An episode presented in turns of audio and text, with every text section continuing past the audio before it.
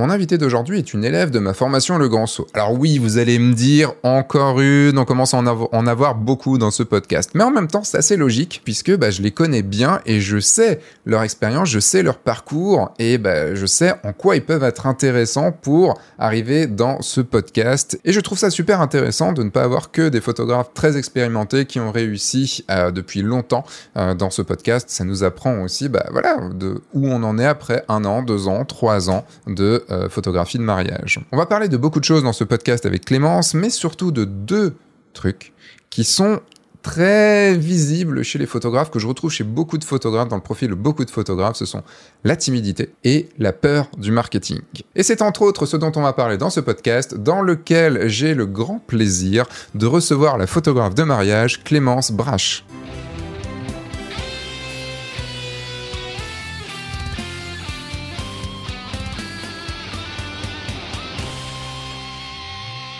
Cette semaine, j'ai le grand plaisir d'accueillir Clémence Brache. Et j'aimerais que vous fassiez, que vous la félicitiez déjà.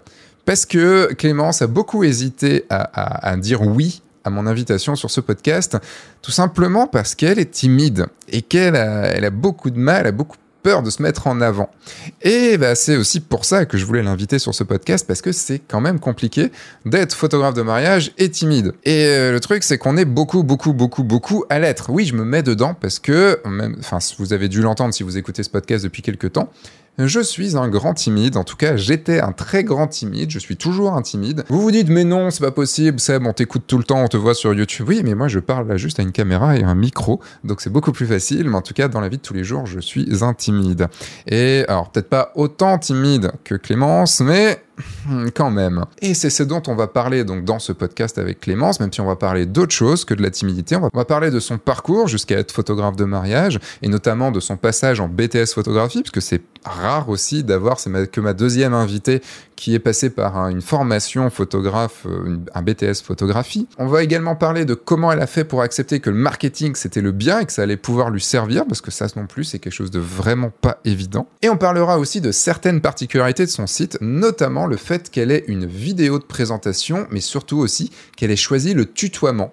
Et c'est quelque chose qui est assez compliqué pour moi, vous allez voir, on va en parler. Et avant de poser à Clémence ma question habituelle qui fait flipper, eh bien je vais vous parler du mail. Bon, vous commencez à le connaître, le mail, c'est 2 à 3 mails par semaine que je vous envoie. Et d'ailleurs, vous avez pu euh, entendre parler de Clémence dans un mail il n'y a pas très longtemps, il y a quelques semaines, enfin en tout cas là à l'heure où j'enregistre cette, euh, cette, podcast, tout simplement parce que je vous parlais du fait d'avoir une vidéo de présentation sur son site et je vous donnais l'exemple, je vous donnais un lien site de Clémence pour vous donner un exemple. Donc vous avez pu voir déjà l'intro de Clémence, la présentation de Clémence dans euh, ce, euh, enfin du coup dans les mails du guide du photographe de mariage.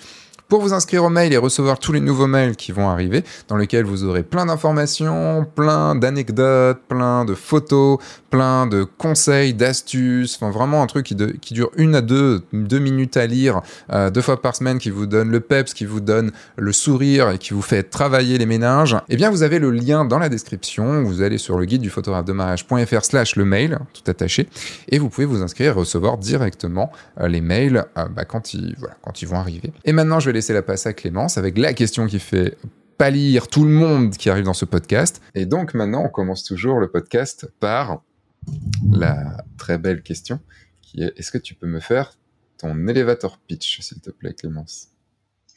Oui, allons-y. Euh, bon, alors, c'est pas le moment le plus évident pour moi. Euh, donc je m'appelle Clémence Brache, moi je suis photographe euh, près de Nancy, donc euh, dans le Grand Est. Euh, je photographie principalement des mariages. J'essaye d'axer mon travail sur deux mots-clés qui sont la douceur et la bienveillance.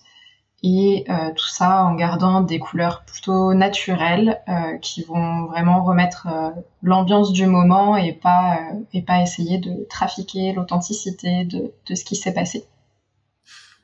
Ben voilà, très bien, t'as réussi. Bravo. c'est toujours la question qui est, qui est compliquée. Euh, donc déjà, tu vois, c'est bien déjà avec cette, euh, cette, euh, cette introduction, ce, cet elevator pitch. déjà, on est en train de tacler tout ce qui est Moody et tous les autres, puisque tu as bien mis le côté moi je fais du couleur naturel. Et oui, bah oui, non, moi j'ai pas de pattes.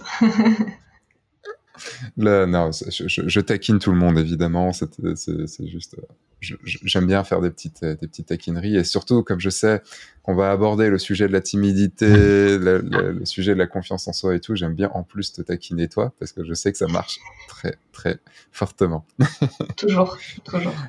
Tu as dit un mot dans, dans, dans ton, ta présentation, c'est euh, la bienveillance. Est-ce que tu peux nous dire euh, pour toi ce que c'est, euh, quelle définition ça a? Puisqu'en fait, on utilise ce mot maintenant, je trouve, à tire larigot. Et, et je voulais savoir ce que, ce que pour toi ça voulait dire. En mode euh, définition du Larousse ou dans mon métier, euh, qu'est-ce que ça veut dire? Dans ta pratique, dans ta façon de voir la vie, d'être avec tes clients et, euh, et puis le Larousse, j'invite tous les auditeurs et les auditrices à aller l'ouvrir. bah, à mon sens, en tout cas, c'est déjà d'être à l'écoute des autres, d'être empathique. Et bienveillance aussi dans le sens essayer de toujours mettre à l'aise les personnes en face de moi même si des fois moi je suis pas à l'aise, mais je le, j'essaye de pas le montrer, de le garder à l'intérieur, pour justement que les personnes en face euh, se sentent bien et euh, ne se crispent pas, parce que surtout en photo, c'est pour moi ça qui est vraiment le plus important. Et euh, ouais, je dirais juste euh, être être à l'écoute des gens et de éventuellement de leurs peurs, de leurs doutes, pour justement vraiment toujours les mettre à l'aise et les faire se sentir bien. Je pense que c'est ça. Et comment tu, comment tu es à leur écoute? Comment tu arrives à ressentir tout ça? Ils te le disent Tu poses des questions euh, Comment ça se passe? Il y a déjà pas mal de ressentis personnels. Euh, parce que, enfin, pour essayer d'expliquer, j'ai tendance à dire aux gens que je suis un peu une éponge à émotions. Euh, que quand je vois quelqu'un pleurer, même si c'est pleurer de joie, je peux me mettre à pleurer de joie aussi juste en le regardant. Et du coup, euh, déjà ça, en fait, le fait que moi je ressente une émotion en regardant une personne qui la ressent aussi, j'arrive à me mettre un peu euh, à sa place et du coup un peu imaginer euh, ce qu'il ressent. Et après, sinon, bah, je, parle beaucoup et j'essaye de pas faire ah tiens, je suis photographe et, et toi t'es mon client ou mon futur marié, ou, enfin voilà, et, et pas dire, enfin pas mettre vraiment dans des cases et plutôt justement que ça soit une discussion pour essayer de mettre à l'aise. Donc euh, des fois ça marche euh, plus ou moins euh, selon les personnalités, etc. Mais en tout cas c'est ce que j'essaye de faire. Est-ce que tu peux te en tête un exemple, tu peux nous parler d'un exemple que tu as pu avoir sur un mariage, de, de moments comme ça un petit peu peut-être délicat dans le côté émotionnel, et comment tu as réussi à, à, je sais pas, par exemple quelqu'un qui a pu être pas forcément triste, mais très très ému et que pendant un moment où tu étais avec et comment tu as réussi à aborder les choses qu'on comprenne un petit peu cette, euh, cette façon. Euh, alors j'ai peut-être un exemple, je sais pas si c'est forcément très représentatif, mais c'est ce qui me vient là. Euh, j'ai eu un mariage cet été où c'était à la mairie, dans le village où le marié avait grandi avec toute sa famille. Enfin, donc le, je sais plus si c'était la mère ou l'adjointe au maire qui présentait, mais qui du coup le connaissait bien et a fait euh, un discours un peu émotionnel et euh, euh, le marié avait perdu sa maman. Enfin, c'était vraiment quelque chose d'assez fort en émotion en, parlant d'elle. Et je me suis un peu posé la question, enfin comme je voyais que tout le monde se mettait à pleurer parce que tout le monde la connaissait bien, que c'était encore assez récent, je, me suis un peu posé la question de est-ce que je fais des photos, est-ce que je les fais pas? Parce que peut-être c'est un peu indélicat, mais en même temps bah ça fait partie du moment. Et euh, je me suis dit bah de toute façon euh, je vais faire les photos et puis on verra bien. Et en fait euh, je voyais que certaines personnes pouvaient être légèrement gênées ou, me regarder et se disaient ah elle fait des photos, le marié j'ai vu qu'il m'a jeté un tout petit coup d'œil, mais je lui ai fait un sourire en montrant que tout allait bien et que c'était ok et que et je pense pas qu'il y ait eu de soucis parce que dans les dans les photos que je leur ai livrées du coup j'en ai vu quelques-unes de ce moment-là euh, avec notamment une où il y a la mariée qui lui tient la main genre vraiment en soutien et celle-là je la trouvais vraiment trop trop belle peut-être que pour les gens qui n'ont pas l'histoire ils comprendront pas nécessairement euh, ce qui se passait mais euh, pour eux je pense que ça a du sens Donc dans ces cas-là, j'aurais tendance à dire que c'était de la bienveillance aussi de, de leur dire que c'était pas grave qu'ils pleurent. Hmm. C'est pas évident hein, ces moments. Moi, je sais que il y a toujours un, truc dans, dans à ces moments d'émotion, à ces moments de plutôt évidemment sur des émotions plus négatives, tu vois, de, évidemment de, de tristesse, euh, de repenser à une perte de quelqu'un ou des choses comme ça. C'est ce qu'on a le droit de photographier. C'est euh, toi du coup, à chaque fois que tu as un moment comme ça, tu, tu photographies, tu, tu y vas? Non, pas tout le temps. Là, je l'ai fait aussi parce que c'était dans le cadre de la cérémonie civile que euh, je voyais que ça touchait aussi un petit peu tout le monde et je me suis dit que c'était pas euh, c'était pas une personne au milieu de l'assemblée qui, qui était émotive, c'était vraiment tout le monde et que sur le moment, euh, après j'ai réfléchi vraiment très très vite forcément, mais ça m'a paru important à, de l'avoir. Hmm.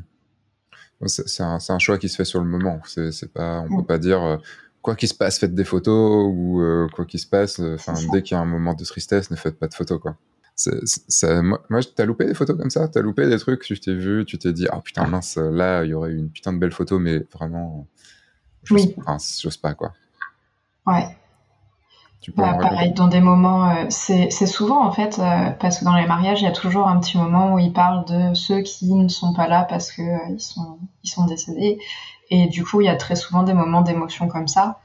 Après, euh, je t'avoue que ça m'est arrivé d'en louper parce que euh, j'étais pas au bon endroit au bon moment, ou j'étais trop loin, ou enfin voilà, ça arrive aussi. Mais euh, il y a vraiment des moments où je me dis genre non là c'est pas le moment quoi.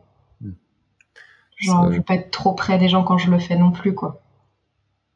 Je, sais pas, j'aimerais bien en, discuter un peu plus avec d'autres aussi, plein d'autres photographes et avoir le retour. Je pense que je vais faire un, mail euh, à ce sujet pour prendre un petit peu la, température de ce côté-là, savoir si euh, les photographes de mariage ont tendance plutôt à y aller ou pas y aller quand il y a, ce type de moment. Donc, euh, donc juste bah, tous ceux qui sont inscrits au, mail du, du, guide du photographe de mariage, vous, vous recevrez sûrement un mail d'ici quelques temps euh, à ce sujet pour voir, euh, pour, pour voir faire un petit sondage euh, là-dessus. Je pense que c'est assez intéressant de le voir. Parce que moi, c'est vrai qu'à chaque fois, j'ai quand même, je sais que j'ai tendance à y aller, à faire des photos parce que je me dis en effet, sur le moment, ça peut être malvenu, mal pris ou autre, mais je me dis toujours que plus tard, ils seront quand même super contents d'avoir la photo.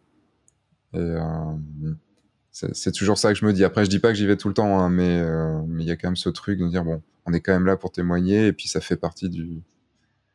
Mm. Après, il y a d'autres moments, c'est le moment où il se casse la gueule, des choses comme ça. Ouais, mais ceux-là, je trouve c'est presque plus facile de les prendre en photo. Enfin, du bah. moment où il n'y a pas une blessure grave, disons, mais ça on sait pas tout de suite. Il y a Jessica qui a eu un moment, c'est le curé qui s'est planté dans en descendant les, les marches de, depuis le, le cœur. Et, euh, et, du coup, je crois qu'elle a pas pris la photo, mais en effet, est-ce qu'on la prend, est-ce qu'on la prend pas quand, quand, le curé comme ça se plante? C'est vrai, c'est vrai. Ça peut bah, après, on peut la prendre sans, on va dire, sans faire exprès. On voulait faire une autre photo et on appuie au moment où il se passe quelque chose, quoi. Oui, mais là, on parle de volonté de la prendre. Oui, c'est vrai.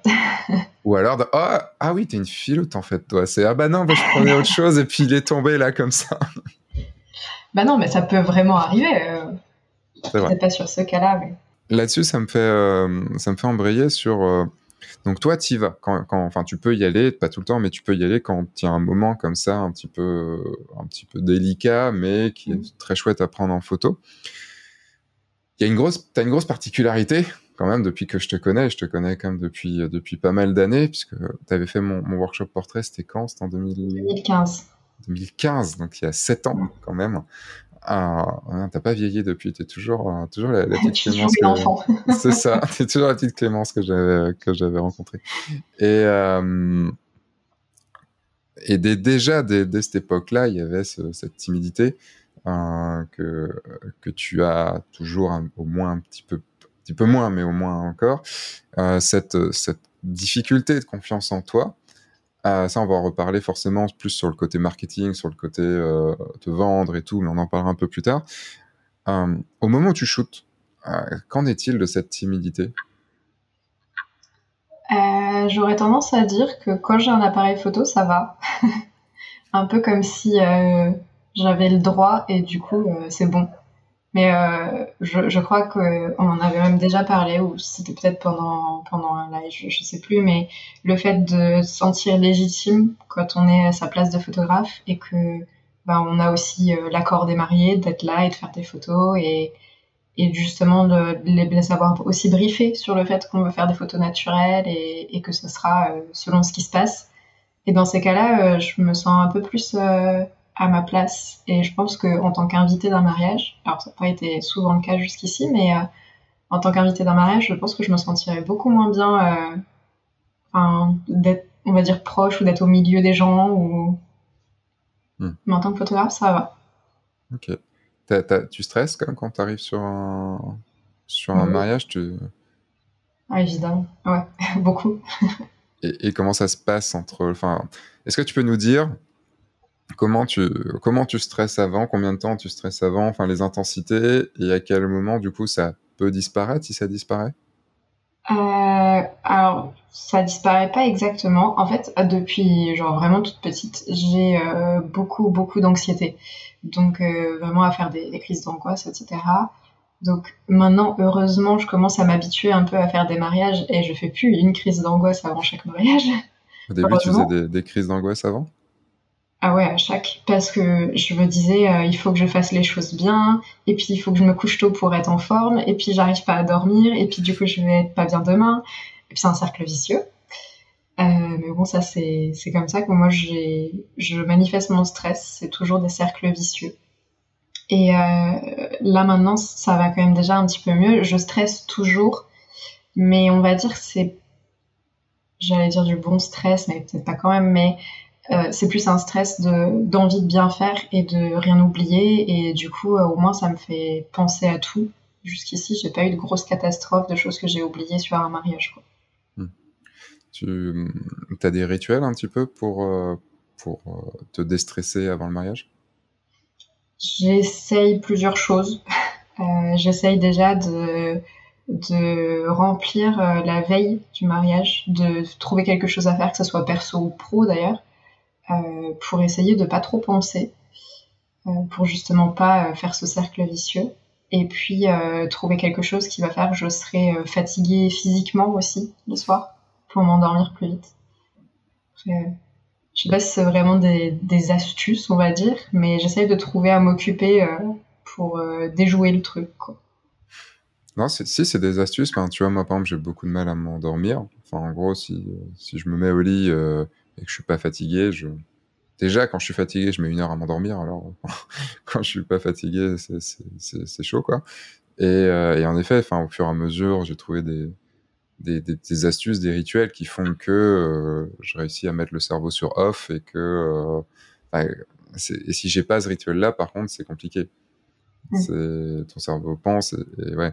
Et du coup, ouais, ça, ça va vraiment jusqu'au fait que tu planifies, tu, tu, tu, planifies le jour d'avant de le remplir, de remplir ta journée à fond pour vraiment absolument quasiment pas penser à ta journée du lendemain parce que sinon c'est l'angoisse qui monte quoi.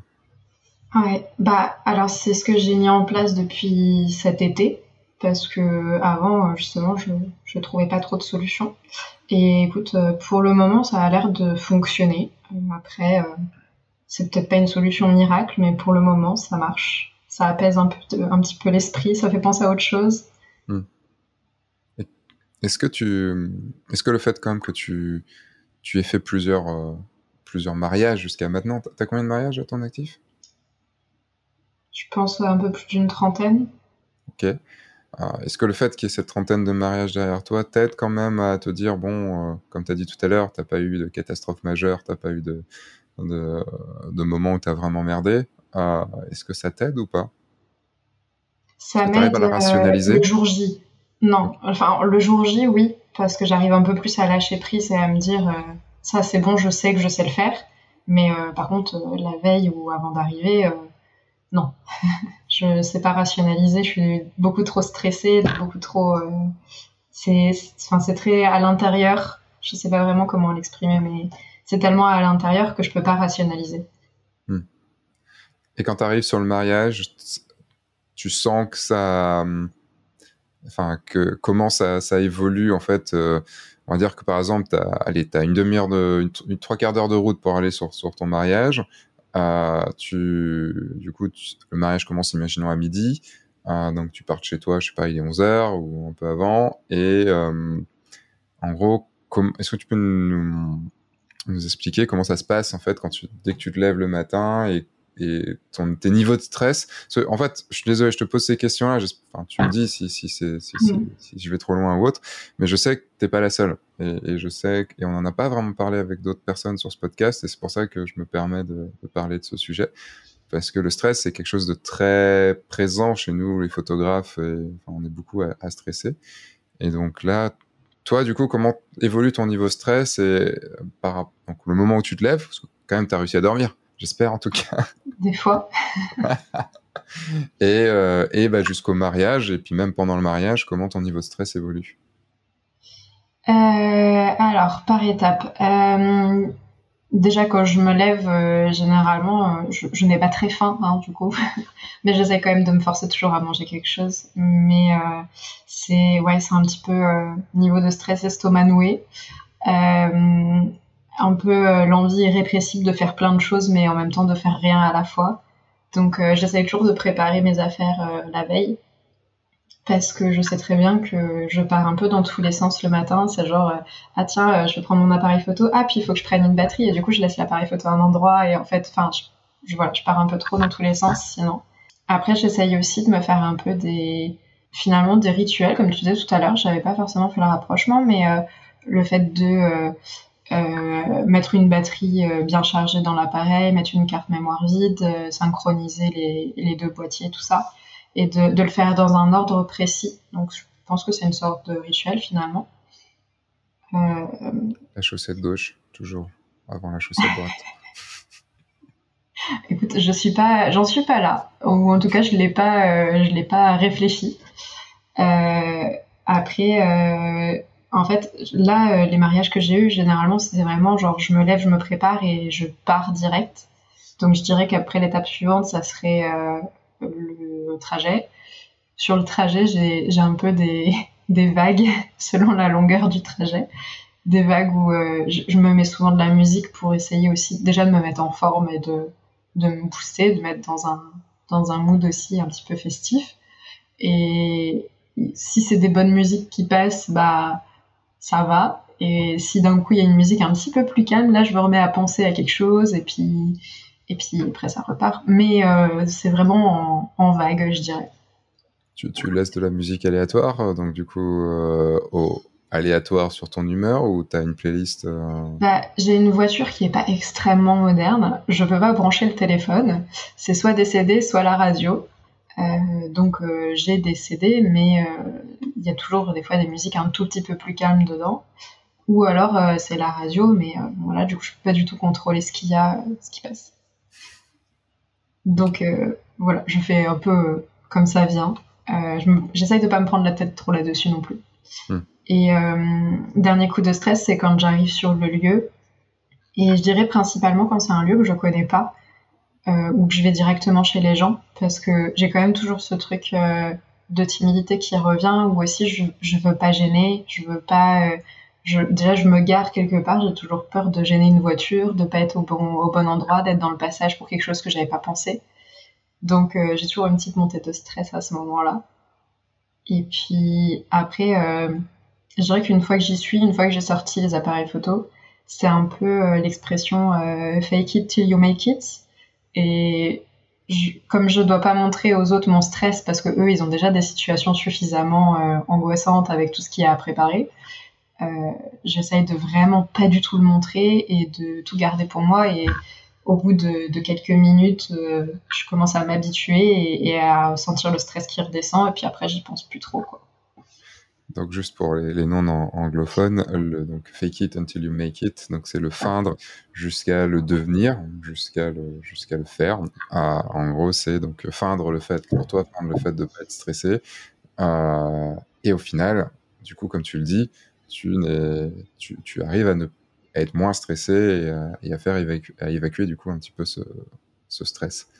Um, ça m'a toujours fasciné en fait ce truc, tu vois, de se dire euh, bon, allez, je fais, je fais comme si j'étais pas stressé, je m'oblige à, le faire, et qu'en fait, je sais pas, 20 minutes plus tard, en fait, ça va. ah ouais, ça suffit en fait. Il suffit juste de faire, de me faire, de, en fait, c'est juste, il suffit de faire croire à mon cerveau, de d'obliger, pas de faire croire, mais d'obliger à mon cerveau de dire, bah, ne sois pas stressé. Bon, après, il est occupé parce qu'il fait des choses euh, et tout ça. Et du coup, euh, ça fait descendre le stress. C'est quand même assez, euh, assez fort dans tous ces moments, si on n'arrive pas à dormir, tous ces moments où voilà, mm. juste de, de dire, bah, cerveau, ta gueule, euh, ça va, et, et, au final, ça va. ouais, ben, le, le cerveau, de manière globale, c'est assez fascinant de toute façon. Mais je pense que on a tendance à oublier que le stress, c'est enfin, c'est des répercussions physiques, mais c'est d'abord euh, le cerveau qui tourne en rond et, et il faut essayer de passer au-dessus de ça. Mais c'est super difficile et moi, honnêtement, ça marche que en prestation parce que justement, j'ai la légitimité d'être là. Mais sinon, dans la vie perso, ça ne marche pas du tout. c'est aussi, je pense, tu as la légitimité d'être là en effet, puisqu'on rappelle, tu as été engagé par les mariés. Ah, donc ça veut dire qu'il y a eu tout le process dont on va parler un peu plus tard où tu es, tu t'es vendu, ils t'ont, ils t'ont dit oui, ils ont signé. Euh, en effet, tu as la, légitimité d'être là. Et du coup, sur le mariage, c'est vrai que bah, tu as aussi le fait que tu fasses des photos. Enfin, on est, euh, t'as l'œil dans le viseur, t'es concentré euh, sur le, le, fait de, bah, de voir ce qu'il y a à voir et donc de faire les photos de, de ce que tu vois. Donc forcément, le cerveau, il pense pas à autre chose. Et je pense que c'est ça qui fait aussi que, ben voilà, tu es dans l'action et, tu fais et ton cerveau bah il n'est pas en train de ressasser. Euh, mm. c'est vrai que dans la vraie vie enfin dans la vraie vie dans la vie euh, de tous les jours ça reste la vraie vie hein, le mariage euh, le, dans la vie de tous les jours on pourrait le faire mais il faudrait réussir à occuper son cerveau vraiment. Et du coup donc là tu disais 20 minutes une demi-heure après ton stress il descend. Il remonte à certains moments dans la journée ou pas? Pas nécessairement, ça va. J'ai pas eu euh, jusqu'ici de situation qui m'a fait remonter le stress en tout cas. Je pense que ça pourrait euh, vraiment revenir. Mais euh, comme j'essaye de... Vu que j'ai été très bien formée, j'essaye de faire vraiment un, un, emploi du temps assez précis aussi de la journée et de le connaître aussi. Donc comme je sais ce qui arrive après, j'arrive aussi encore une fois un peu à déjouer le stress et à me sentir un peu plus à l'aise face à ce qui se passe. Et comme j'essaye aussi de, voir par exemple avec les témoins pour que euh, s'ils voient qu'il se passe quelque chose et que je suis pas là, ils viennent me chercher. Ou... Donc je sais que euh, ça va le faire. Dans la vie euh, hors, hors prestation, je, vu que tu dis que tu es timide, tu es timide, tu, tu, je me doute que c'est compliqué d'aller vers les gens. Oui. Ah, c'est compliqué de te faire ami-ami avec les gens que tu connais pas. Oui. Euh, sur le mariage, du coup, comment ça se passe? Enfin, de, Du coup, tu vas vers les gens plus facilement, tu arrives à te faire ami-ami, comment ou c'est toujours très très compliqué? Euh, Plus facilement que euh, dans la vie en tant que pas photographe mais euh, j'irai pas jusqu'à dire que je suis la personne la plus sociable qui va parler avec tout le monde, qui fait des blagues à tout le monde. Euh, c'est plutôt, euh, j'arrive déjà un petit peu plus maintenant qu'il y a quelques années hein, à le faire, à oser aller vers les gens, mais euh, j'ai aussi un peu compris que j'aurais peut-être de meilleures photos ou alors justement je vais avoir des personnes qui vont m'aider si euh, ils se rendent compte que euh, je suis une personne normale et que et qu'on peut aussi discuter avec moi. Et dans ces cas-là, euh, j'arrive aussi un petit peu plus à me forcer, mais ça demande, euh, ça demande un effort. Quoi. C'est pas naturel pour moi. C'est toujours un effort. Enfin, c'est toujours le même effort qu'il y a, il y a 25 mariages ou, ça, ou ça change Non, non c'est beaucoup plus simple maintenant. Et puis j'ai aussi un peu des, des points d'accroche où je sais que telle façon d'aller aborder les gens, ça marche un petit peu mieux que tel type de personne, euh, vaut mieux pas aller les déranger. Ou... mais c'est plus par habitude. Tu peux donner un, ou deux exemples Quelle, quelle personne il faut pas aller déranger? Euh... bah, Un peu les, les tontons René, par exemple. J'ai pas envie d'aller leur parler de trop parce qu'après, je sais qu'ils vont me parler tout le temps. et, que, euh, et que des fois, enfin, vu que je suis très. Euh, j'ai un peu du mal des fois à, dire non aux gens et à leur dire faut, faut vraiment que j'y aille. Et euh, même s'ils sont bien intentionnés, bah, des fois, j'aime, enfin, j'ose pas trop aller leur parler parce que je sais que ça va durer super longtemps et que, en plus, moi, si on me lance à parler photo, il n'y a pas de souci, je parle. Mais sauf que je suis aussi là pour faire des photos, donc j'ai un peu du mal à les couper. Donc euh, j'évite d'aller leur parler, sauf si vraiment eux ils viennent vers moi. Hmm. Euh, ou alors sinon ça va être des personnes euh, qui sont vraiment très renfermées, très dans leur coin. Je sais que je pourrais aller leur parler et essayer du coup d'avoir des photos d'eux alors que peut-être j'en aurais pas eu. Mais comme je me mets aussi à leur place parce que c'est un peu comme ça que je serais sûrement à leur place. Euh, je me dis qu'il y a des moments où on n'a juste pas envie d'être dérangé et que c'est pas. Enfin, je préfère dans ces cas-là euh, les avoir en photo, mais faire une photo de loin et, et tant pis s'il n'y en a pas une, euh, on les voit beaucoup plus. Quoi. Et tu dis, euh, je me mettrais à leur, enfin, je me mets à leur place et, et voilà comment je réagirais. Est-ce que si quelqu'un venait t'aborder, enfin, si le ou la photographe venait t'aborder, et mais avec un grand sourire, avec avec, euh, même pas forcément une petite blague, mais avec un, bon mot, avec, euh, avec euh, bienveillance, comme tu disais tout à l'heure, et tout ça. Est-ce que du coup, tu, ça te, enfin, ça te, te, gênerait tant que ça en tant qu'invité? Je sais pas exactement. Je pense, ça dépendrait de la situation vraiment, mais euh, alors sûrement euh, dans la plupart des situations, genre euh, pendant le cocktail, pendant que tout le monde se, balade, on va dire, passe de groupe en groupe, ça me dérangerait pas. Mais il y a d'autres moments où, où je me dirais plus sur, si je passe, par exemple, je suis déjà dans une conversation avec des gens et que on vient me voir en plus, enfin, j'ai pas envie de d'avoir une autre interaction, disons. Oui, après, là, là, on était plus dans le cas où euh, tu étais euh, dans, dans, ton coin euh, à, parler avec personne. Enfin, c'était la situation qu'on avait oui, vrai. fait juste avant. Je suppose que non, mais ouais, je sais pas. Pour le moment, c'est pas. J'arrive à aller voir des personnes peut-être légèrement timides, mais pas ceux qui sont vraiment renfermés dans un coin. C'est marrant quand même ce truc. Euh, moi, ça me, ça me fait toujours aussi euh, halluciner euh, parce que j'ai la même chose dans la vie de tous les jours. C'est très compliqué pour moi d'aller vers les gens. Bon, de moins en moins, mais c'est toujours quand même très compliqué. Alors que sur un mariage, tu as pu le voir parce qu'on a fait un, mariage ensemble. je vais vers les gens et je vais beaucoup plus facilement vers les gens et, et même j'aime ça. Le pire, c'est ça. C'est le pire, c'est que j'ai commencé à aimer ça, à aller discuter avec les gens et à dire bon ben, tu sais, j'arrive Bon, ben on discute. L'abordage vraiment, vraiment très euh, rentre dedans direct. C'est direct, c'est bon, ben on discute. et c'est ça se passe et du coup ça se passe chez toi aussi. Enfin, le fait que dans la vie de tous les jours c'est très compliqué, alors que sur un mariage c'est de moins en moins compliqué. Et, et c'est cet appareil photo en fait qui change les choses. C'est ta mission. C'est ça. Après, je pense que ça risque d'évoluer parce que je sens déjà que par rapport au début de cette saison et à la fin de cette saison, bah, j'ai déjà beaucoup plus osé.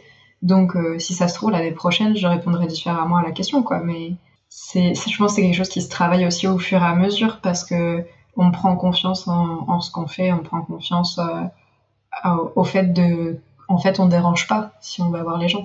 D'où, elle vient cette timidité pas obligé de raconter ton enfance, tout ça et tout, hein, mais est-ce que d'où elle vient cette timidité, cette euh, du coup non confiance en toi? Est-ce que c'est quelque chose que tu as depuis euh, tout le temps, tout le temps, tout le temps? Est-ce que ça a évolué euh?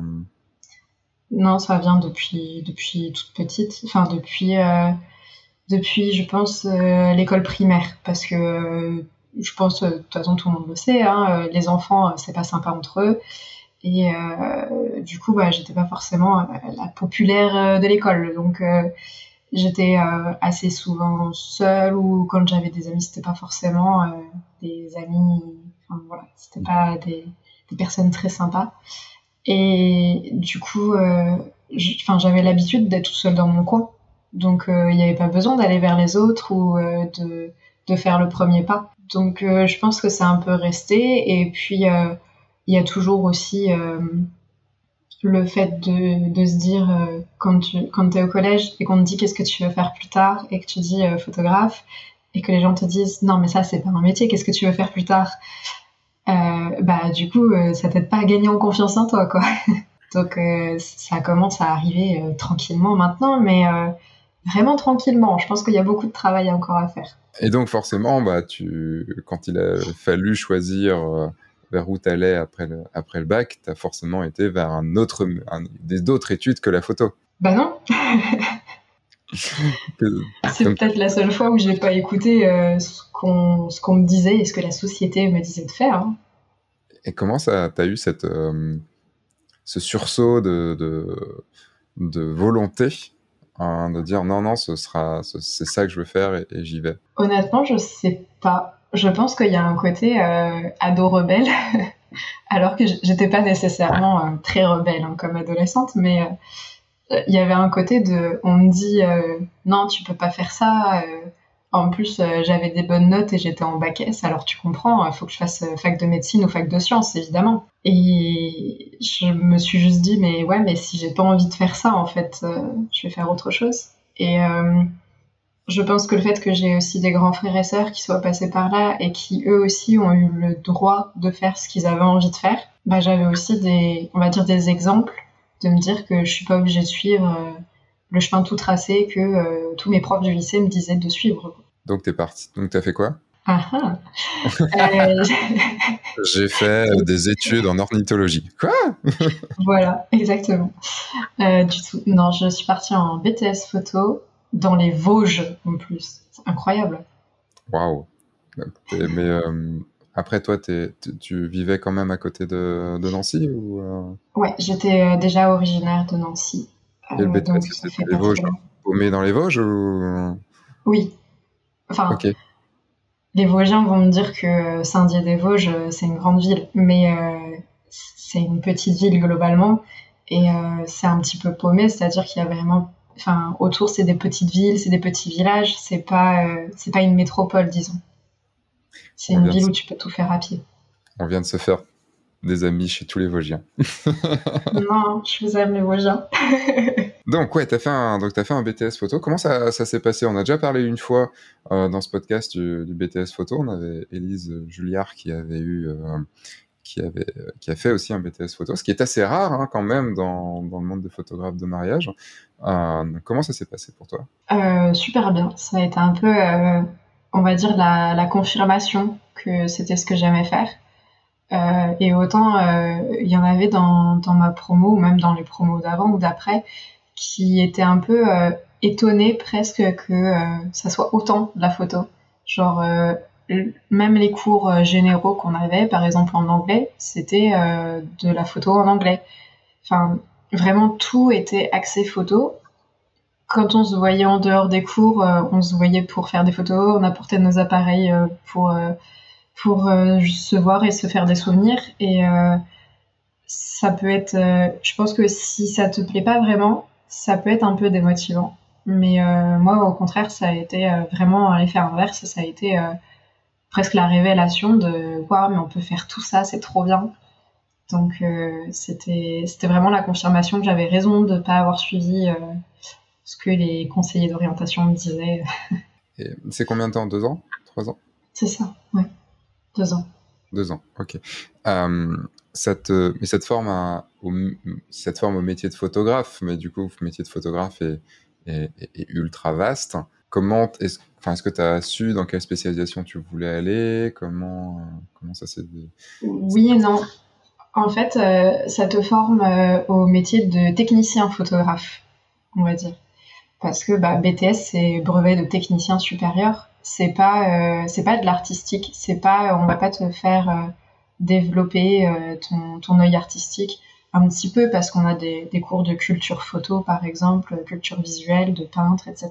Mais euh, le but c'était plus de vraiment comprendre la technique. Et quand je dis technique c'est vraiment à fond. Genre euh, on a vu le fonctionnement d'un capteur et des photosites à l'intérieur et de qu'est-ce que ça veut dire sur le bruit quand on, on augmente la sensibilité, des choses comme ça. Et pas juste le triangle d'exposition disons. Donc euh, c'est assez varié, mais par contre, euh, il n'y a pas la partie, enfin il y a un tout petit peu, mais il n'y a pas vraiment la partie euh, être photographe indépendant comme je fais actuellement. Et au final, quand j'étais au BTS, donc j'avais des stages et je me voyais plus soit travailler dans une boutique photo à, conseiller des clients et à, baigner dans la photo, mais sans euh, faire moi-même des photos. Ou alors travailler plutôt dans un, dans un studio, mais sans utiliser de, de connaissances artistiques, on va dire. Vraiment en restant plus sur le côté technique, presque plus sur la partie euh, assistante et du coup, euh, encore une fois, baigner dans la photo, mais sans risquer moi-même de faire des photos. C'était un, manque d'ambition, c'était euh, une timidité, une peur de ne pas mm. réussir? Bah oui, manque de confiance en moi. Maintenant, je le sais. Mais euh, manque de confiance en moi et je me disais que j'en étais pas capable en fait de faire mes propres photos et que par contre la technique ça c'était bon parce que j'avais un diplôme donc forcément c'est bon mais ouais. C'est marrant cette histoire comme de diplôme, de euh, dire c'est bon, j'ai un diplôme, c'est que je vaux quelque chose. Euh, moi, ça m'étonne toujours parce que c'est quelque chose que j'ai jamais vraiment compris parce que je me suis toujours dit, tu vois, même, même quand j'ai fini mon école de, cinéma, j'avais un diplôme, mais moi, il voulait tellement rien dire. Enfin, j'ai fait, fait, de la 3D, je suis sorti de l'école, j'étais nul en 3D. Enfin, je me sens, je me, je me considérais comme assez nul en 3D, mais j'avais mon diplôme, tu vois. J'ai toujours considéré le diplôme comme, euh, enfin en tout cas les diplômes dans nos, dans nos mondes, après diplôme de médecine, tout ça et tout, c'est différent parce que c'est quand même beaucoup d'années d'études et tout ça, mais euh, le diplôme n'a jamais été quelque chose d'important pour moi et du coup c'est drôle de voir à quel point ça a de l'importance pour, les, pour beaucoup de gens en fait, de, une, une, validation des acquis, une validation de son savoir, euh, que quelqu'un d'autre nous dise, ok c'est bon, tu es, tu es valide, tu peux le faire quoi. Ouais, je, pense que j'avais besoin de cette validation. C'est forcément ça. Et, euh, et à ça fait combien de temps du coup que tu es sorti de ton BTS Voilà, je l'ai calculé il n'y a pas longtemps, ça me fait peur. Ça fait six ans que j'ai terminé. Ok, donc c'était 2016, c'est ça? Ouais, c'est ça. C'était 2014 à 2016. Tu étais encore en BTS quand tu es venu dans, au workshop. C'est ça. Et, et, donc, le... est-ce que là, six ans après, ça a toujours la même valeur ce diplôme? Euh, oui, parce que, enfin, alors c'est plus euh, la même valeur, euh, on va dire, psychologique même pour moi, plus que la valeur pour les clients.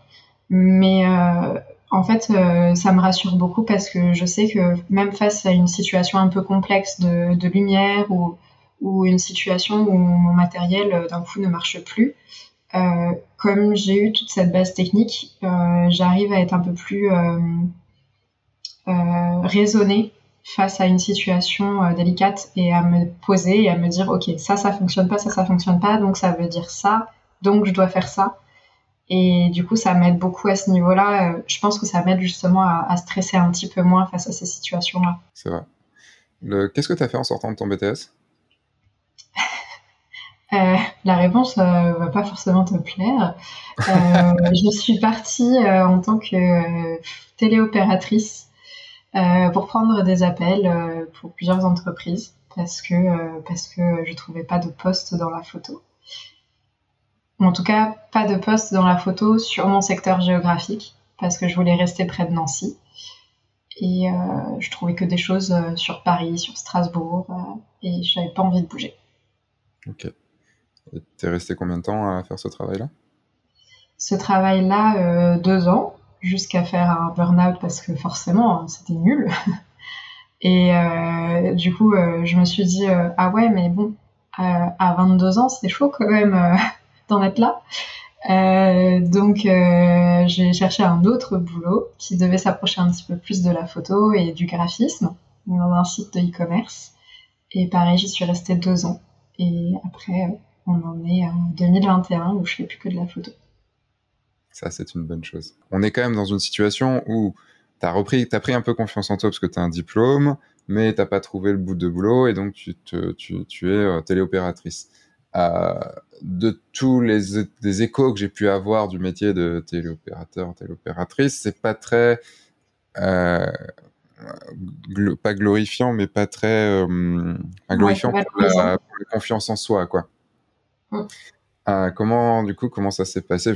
Je, pense mal, vu que tu disais que tu as, fait un, burn-out, mais euh, euh, du coup, comment t'en es sorti de ça? Et, surtout, comment tu as eu le, déclic pour te dire non, mais bon, il y, a un moment, merde, quoi, enfin, je reprends, je veux, je veux que ma vie, elle soit tournée vers l'image. Bah, En fait, déjà à la fin du BTS, j'ai quand même ouvert mon auto-entreprise parce que euh, je me disais, euh, quand, euh, quand j'ai des personnes qui me contactent en me disant Ah, tu as fait des études de photo, tu peux faire ça, tu peux faire ça. Et j'avais envie de dire oui, mais j'avais pas envie de le faire au black parce que justement à l'école on m'avait appris que c'était pas bien. Donc moi je respecte les règles. Ce n'est pas bien, il faut respecter les règles. Euh, donc du coup, euh, j'avais quand même euh, l'ouverture de l'auto-entreprise, mais c'était vraiment dans ma tête impossible que je fasse que ça. Donc en parallèle d'être téléopératrice, j'avais quand même quelques petites prestats par-ci par-là. Et même si je bossais jusqu'à 48 heures semaine, bah, je rajoutais la photo en plus. Et je me rendais compte que c'était quand même ça qui me plaisait le plus et que même si j'étais très fatiguée du rythme et que bah, c'était un boulot qui me plaisait pas. Bah, par contre, j'arrivais à trouver l'énergie et le temps pour faire de la photo. Alors que vraiment, hein, sur le papier, je pense, je vois même pas où est-ce que j'ai trouvé le temps. Donc, euh, ouais, bah, j'ai essayé en tout cas. Il y a sûrement des périodes où j'ai un peu plus lâché que d'autres, mais j'ai travaillé là-dessus. J'ai aussi euh, tout simplement vu aussi avec une euh, psychologue pour en savoir un petit peu plus sur moi et savoir justement euh, pourquoi je m'accrochais à certaines choses et d'autres pas. Et en fait, je me suis rendu compte tout simplement, c'était parce que ça m'intéressait vraiment et que ce ou quoi j'accrochais pas, c'était ce qui m'intéressait pas en fait, tout simplement. J'avais pas pris conscience de ça avant. Du coup, le fait d'avoir vécu ça, euh, d'avoir été un peu jusqu'au bout quand même de, tes, de tes limites, euh, ça t'a encore plus donné la force de, de, créer quelque chose après. Je pense, oui, parce que euh, je sais justement euh, que toutes les situations sont mieux que ça. Donc forcément, ça aide derrière. Genre, euh, même l'autre poste que j'ai eu après, qui était un petit peu plus valorisant, mais qui n'était pas encore au top, au summum, déjà ça, je me disais, waouh, c'est trop bien. Déjà, je travaille 35 heures par semaine et on me rajoute pas des heures sup, c'est trop bien. Alors que, en fait, euh, la plupart des gens euh, travaillent 35 heures par semaine et on leur rajoute pas des heures sup. Mais pour moi, c'était ouf. Oui, parce que tout à l'heure, tu as dit 48 heures par semaine. Enfin, c'est énorme.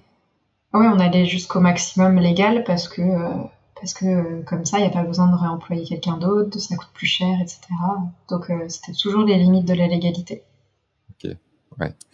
Le, donc tout ça, bon, ça aide pas à avoir confiance en soi, ça aide pas, à, ça aide pas à se valoriser soi-même et, donc du coup à dire je peux y arriver.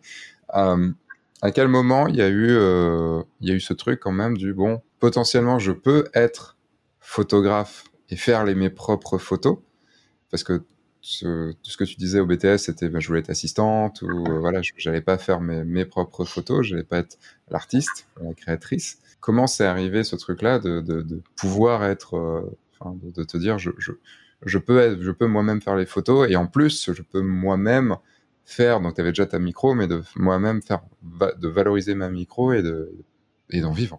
Bah, c'est allé assez progressivement, je dirais.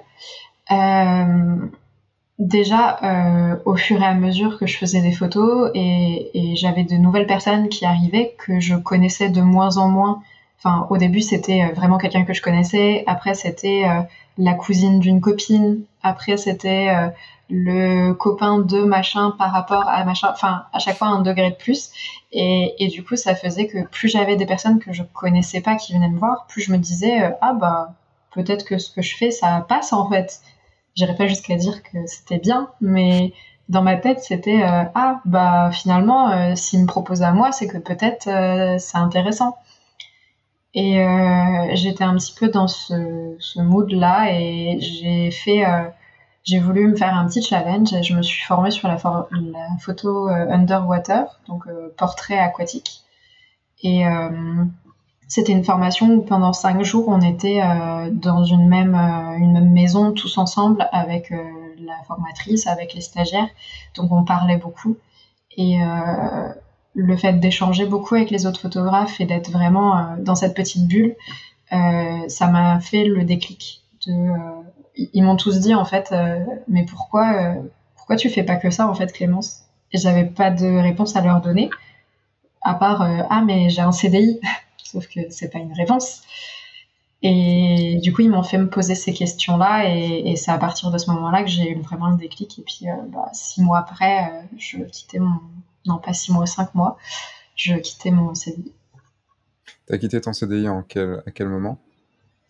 La rupture conventionnelle, c'était le 24 décembre 2020. Donc juste après euh, le, ton, tes débuts dans, dans le grand saut. Oui, c'est ça. Bah, c'était un peu euh, au, milieu parce que la rupture conventionnelle, il y avait un délai, euh, hum. le temps de, que je forme une personne qui me remplace, etc. Donc ça s'est fait.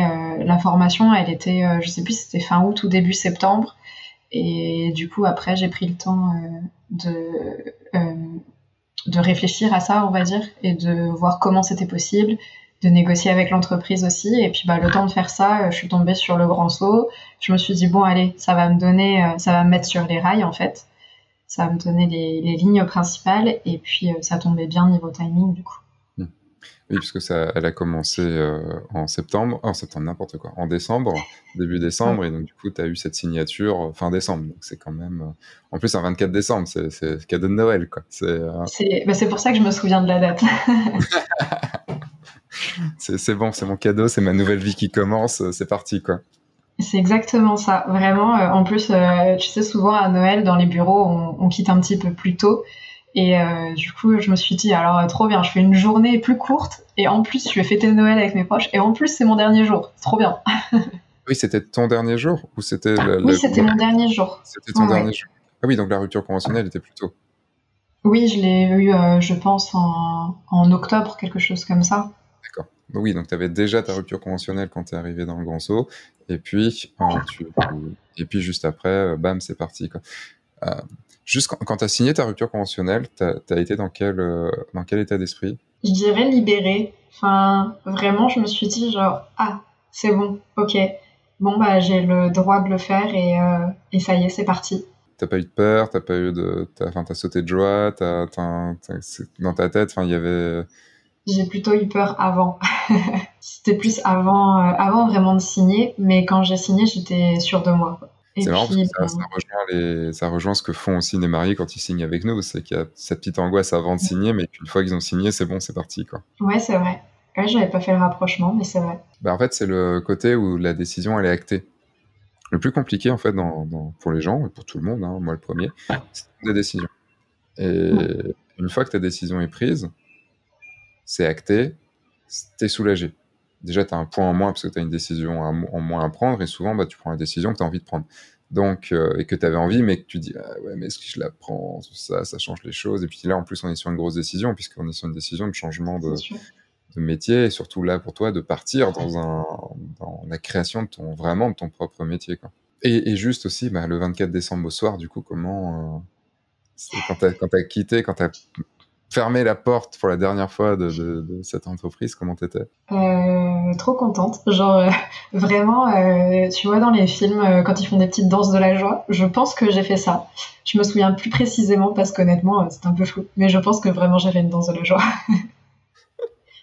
je t'imagine. Je t'imagine le c'est des choses comme ça. et, et, question con, mais le lendemain? Je sais pas trop. Du coup, j'étais en famille déjà.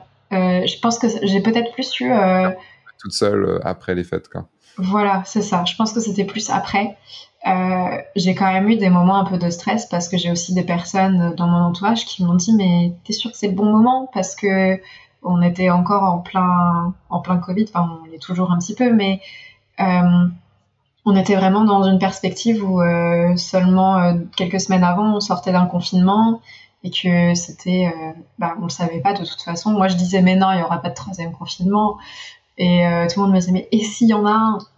Et en fait, c'était une situation un petit peu euh, instable et j'avais aussi des personnes qui s'inquiétaient juste que, pas s'inquiétaient que j'allais pas y arriver, mais qui s'inquiétaient que la situation allait pas m'aider et que je serais pas dans des bonnes conditions quand tu as beaucoup de gens autour de toi qui, te veulent du bien, hein, c'est pas le pas le problème, ils te veulent du bien, mais ils sont c'est quand même du coup un peu négatif. Euh, c'est pas évident parce qu'il faut réussir à prendre cette charge négative qui arrive, qui, qui, est pour son bien encore une fois, mais qui est une charge. Oui, je le sais. Oui, je le sais, c'est bon, mais j'ai besoin un peu d'encouragement là. C'est pas évident, c'est pas évident à prendre en fait et à, intégrer. Donc, On est fin 2020. Ça fait là, tu n'as plus ton CDI. tu n'as plus que ta boîte. Tu as, le chômage, du coup, à ce moment-là encore. Oui, je suis contente d'avoir une rupture conventionnelle pour ça, justement. Hmm. J'avais quand même une sécurité. Et euh, donc, tu as le chômage pendant deux ans à ce moment-là, c'est ça? Euh, Ça même un petit peu plus parce que j'avais beaucoup cumulé. Euh, c'est euh, deux ans et demi, trois ans quasiment. Ok. Donc là, tu es encore. ouais, je l'ai encore. C'est vrai que ça, c'est un, un, truc que beaucoup de gens font et, et, et qui est une bonne chose parce qu'en fait, ce, chômage te permet de, de, lancer ta société sans que, enfin, lancer ton entreprise sans que, sans que tu aies peur, extrêmement peur financièrement ou sans que tu aies un matelas déjà prévu avant pour, euh, pour y arriver. C'est un bon moment, quoi. Donc, ça fait un mois que tu es dans la formation. Comment ça se passe? Enfin, le, comment ça se, comment ça s'est passé pour toi, la formation? On a déjà parlé un petit peu. Vraiment horrible. De toute façon, c'est pour ça, en fait. C'est parce que tu n'y es pas arrivé. C'est pour ça que je t'invite sur ce podcast. C'est parce qu'enfin, tu vois, je voulais montrer euh, une élève qui n'y arrive pas. Et. Euh... Euh, non, évidemment, euh, non. Alors, en vrai, je veux pas dire que c'était facile parce que je pense que dans la formation, on est tous passés par des moments de moins bien et de dire oh mais qu'est-ce qu'il nous raconte on n'a pas envie de faire comme ça et en fait si il faut quand même essayer d'appliquer les conseils mais encore une fois, c'est sûrement une histoire de confiance en nous, hein, de toute façon. Euh, mais même s'il y a eu des moments euh, plus difficiles, euh, ça m'a beaucoup aidé d'avoir ce. En fait, c'est toujours. j'ai un côté très scolaire où j'ai besoin, tu vois, d'être assurée par des, par des règles, par quelque chose de carré. Et là, d'avoir la formation qui me disait, OK, pendant un an, t'es suivi et tu vas faire. Tu, tu, vas vraiment avoir des vrais conseils, tu vas pouvoir poser tes questions si tu as des doutes.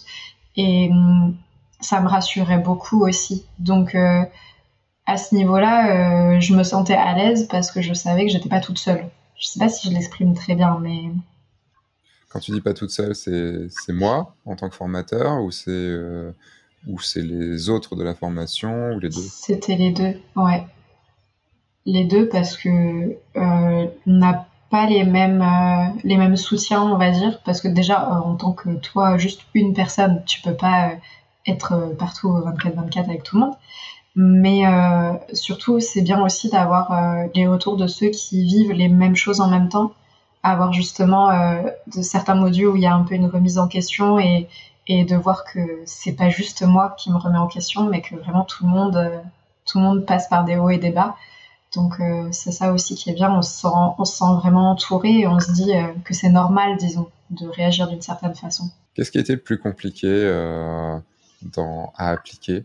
À appliquer ou à, intégrer, enfin ça peut être aussi à, intégrer psychologiquement. Quoi. Ouais, je dirais que c'était la partie client cible parce que parce que on a envie de se dire je sais que de toute façon, tu en as déjà parlé plein plein de fois, mais euh, euh, on a envie de se dire, mais, mais moi, je veux vendre à tout le monde. Sauf que, en fait, non. Maintenant, je, le sais, je l'ai compris et, j'ai pu le tester d'ailleurs de toute façon. Mais euh, on, a tellement envie de, de, bien faire et de pas louper un client parce qu'on se dit qu'après, derrière, il faut trouver d'autres clients encore et, et on se, on se bute un peu à cette idée-là et je pense que c'est aussi une, une, méconnaissance du marketing et de se dire justement euh, euh, que euh, le marketing c'est vendre à tout le monde, mais en fait c'est vendre aux bons clients et c'est quelque chose qu'on sous-estime un peu peut-être. Oui, en plus, je me rappelle de, de, de, sacrées anecdotes que tu as pu nous raconter sur des, des, moments de solitude ou d'énervement sur des mariages que tu as pu faire. Euh, mm. qui était clairement pas ta clientèle cible. Non, pas du tout. On n'était pas sur de la bienveillance là. tu peux nous peut-être nous en raconter. Euh, je, me souviens surtout d'une en plein Covid euh, où avec une, avec un centre de dépistage et tout devant. Enfin, tu peux nous le raconter? Euh, du coup, c'était euh, pendant le confinement. Coup, ça devait être avril 2021, si je me trompe pas, le dernier confinement. C'était un où, les règles étaient euh, un petit peu plus souples et pour de certains événements comme les mariages, on avait le droit d'aller uniquement à la mairie et les invités avaient le droit aussi d'être là, donc la photographe aussi. Et devant le, parking, donc un petit peu, je sais pas, peut-être 200 mètres de la mairie, il y avait le, centre, je pense que c'était un centre de vaccination même. Et, mais on voyait que les personnes qui y allaient à ce moment-là, en plus, c'était plus des personnes âgées et euh, des personnes vraiment fragiles, quoi. Et euh, tous les invités et les mariés ont mis la musique à fond dans les voitures et se sont mis à danser euh, sur le parking devant. Et j'avoue que moi, du coup, j'étais pas trop à l'aise face à cette situation. Et je me disais, mais, déjà, il y a des gens qui sont en train de travailler là, donc pour moi, c'était pas très respectueux déjà ça. Mais c'était plus le fait de me dire il y a des gens qui se battent contre une maladie là et vous vous faites votre truc dans votre coin devant eux en vous disant euh, on s'en fiche de tout on met pas de masque on fait tous des câlins et et puis on va faire une fête après même si c'est pas autorisé c'est pas grave on s'en fiche et enfin du coup j'étais pas trop à l'aise face à ça après euh, c'était une période aussi où j'étais pas trop à l'aise face à la situation sanitaire donc ça a pas aidé mais moi, j'étais pas du tout dans, dans, le même mood et je me sentais très en décalage par rapport à ces mariés-là, en fait. Et maintenant, euh, du coup, bah, l'année suivante, puisqu'on est en 2022, euh, du coup, cette année, ça a été, ça a été comment au niveau de ta clientèle? Vu, que, bah, tu as réussi, vu que tu as appliqué le conseil et que tu as, de plus en plus euh, resserré le, client cible hein? C'était beaucoup mieux, beaucoup mieux. Je pense que j'en avais encore quelques-uns qui s'éloignaient un petit peu trop, mais je pense que ça va me permettre à affiner pour euh, déjà pour l'année prochaine et euh, aussi pour moi affiner ce que je veux et ce que je veux pas.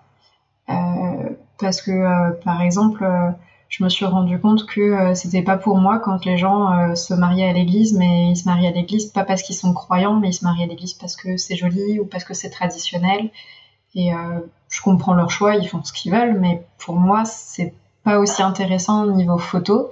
Et euh, bah, je m'ennuyais un petit peu parce que forcément, il se passait rien, vu que pour eux, c'était euh, c'était pas comment dire, c'était pas dans la foi qu'ils y allaient ou c'était pas c'était même pas tant important pour eux en fait. Donc je m'ennuie un peu niveau photo tout simplement parce que j'avais rien à y faire quoi. Donc bon, c'est quand même du coup tu, tu as pu voir par, le, par le, la, réalité que le client cible, ça fonctionne. Quoi. C'est ça qui. Et oui, voilà, appliquer les conseils.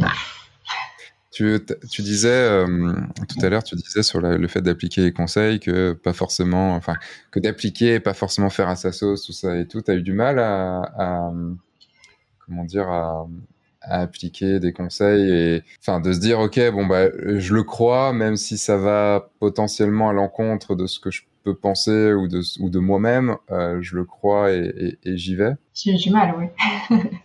c'est mon côté ado rebelle. Euh, bah, maintenant, non, mais.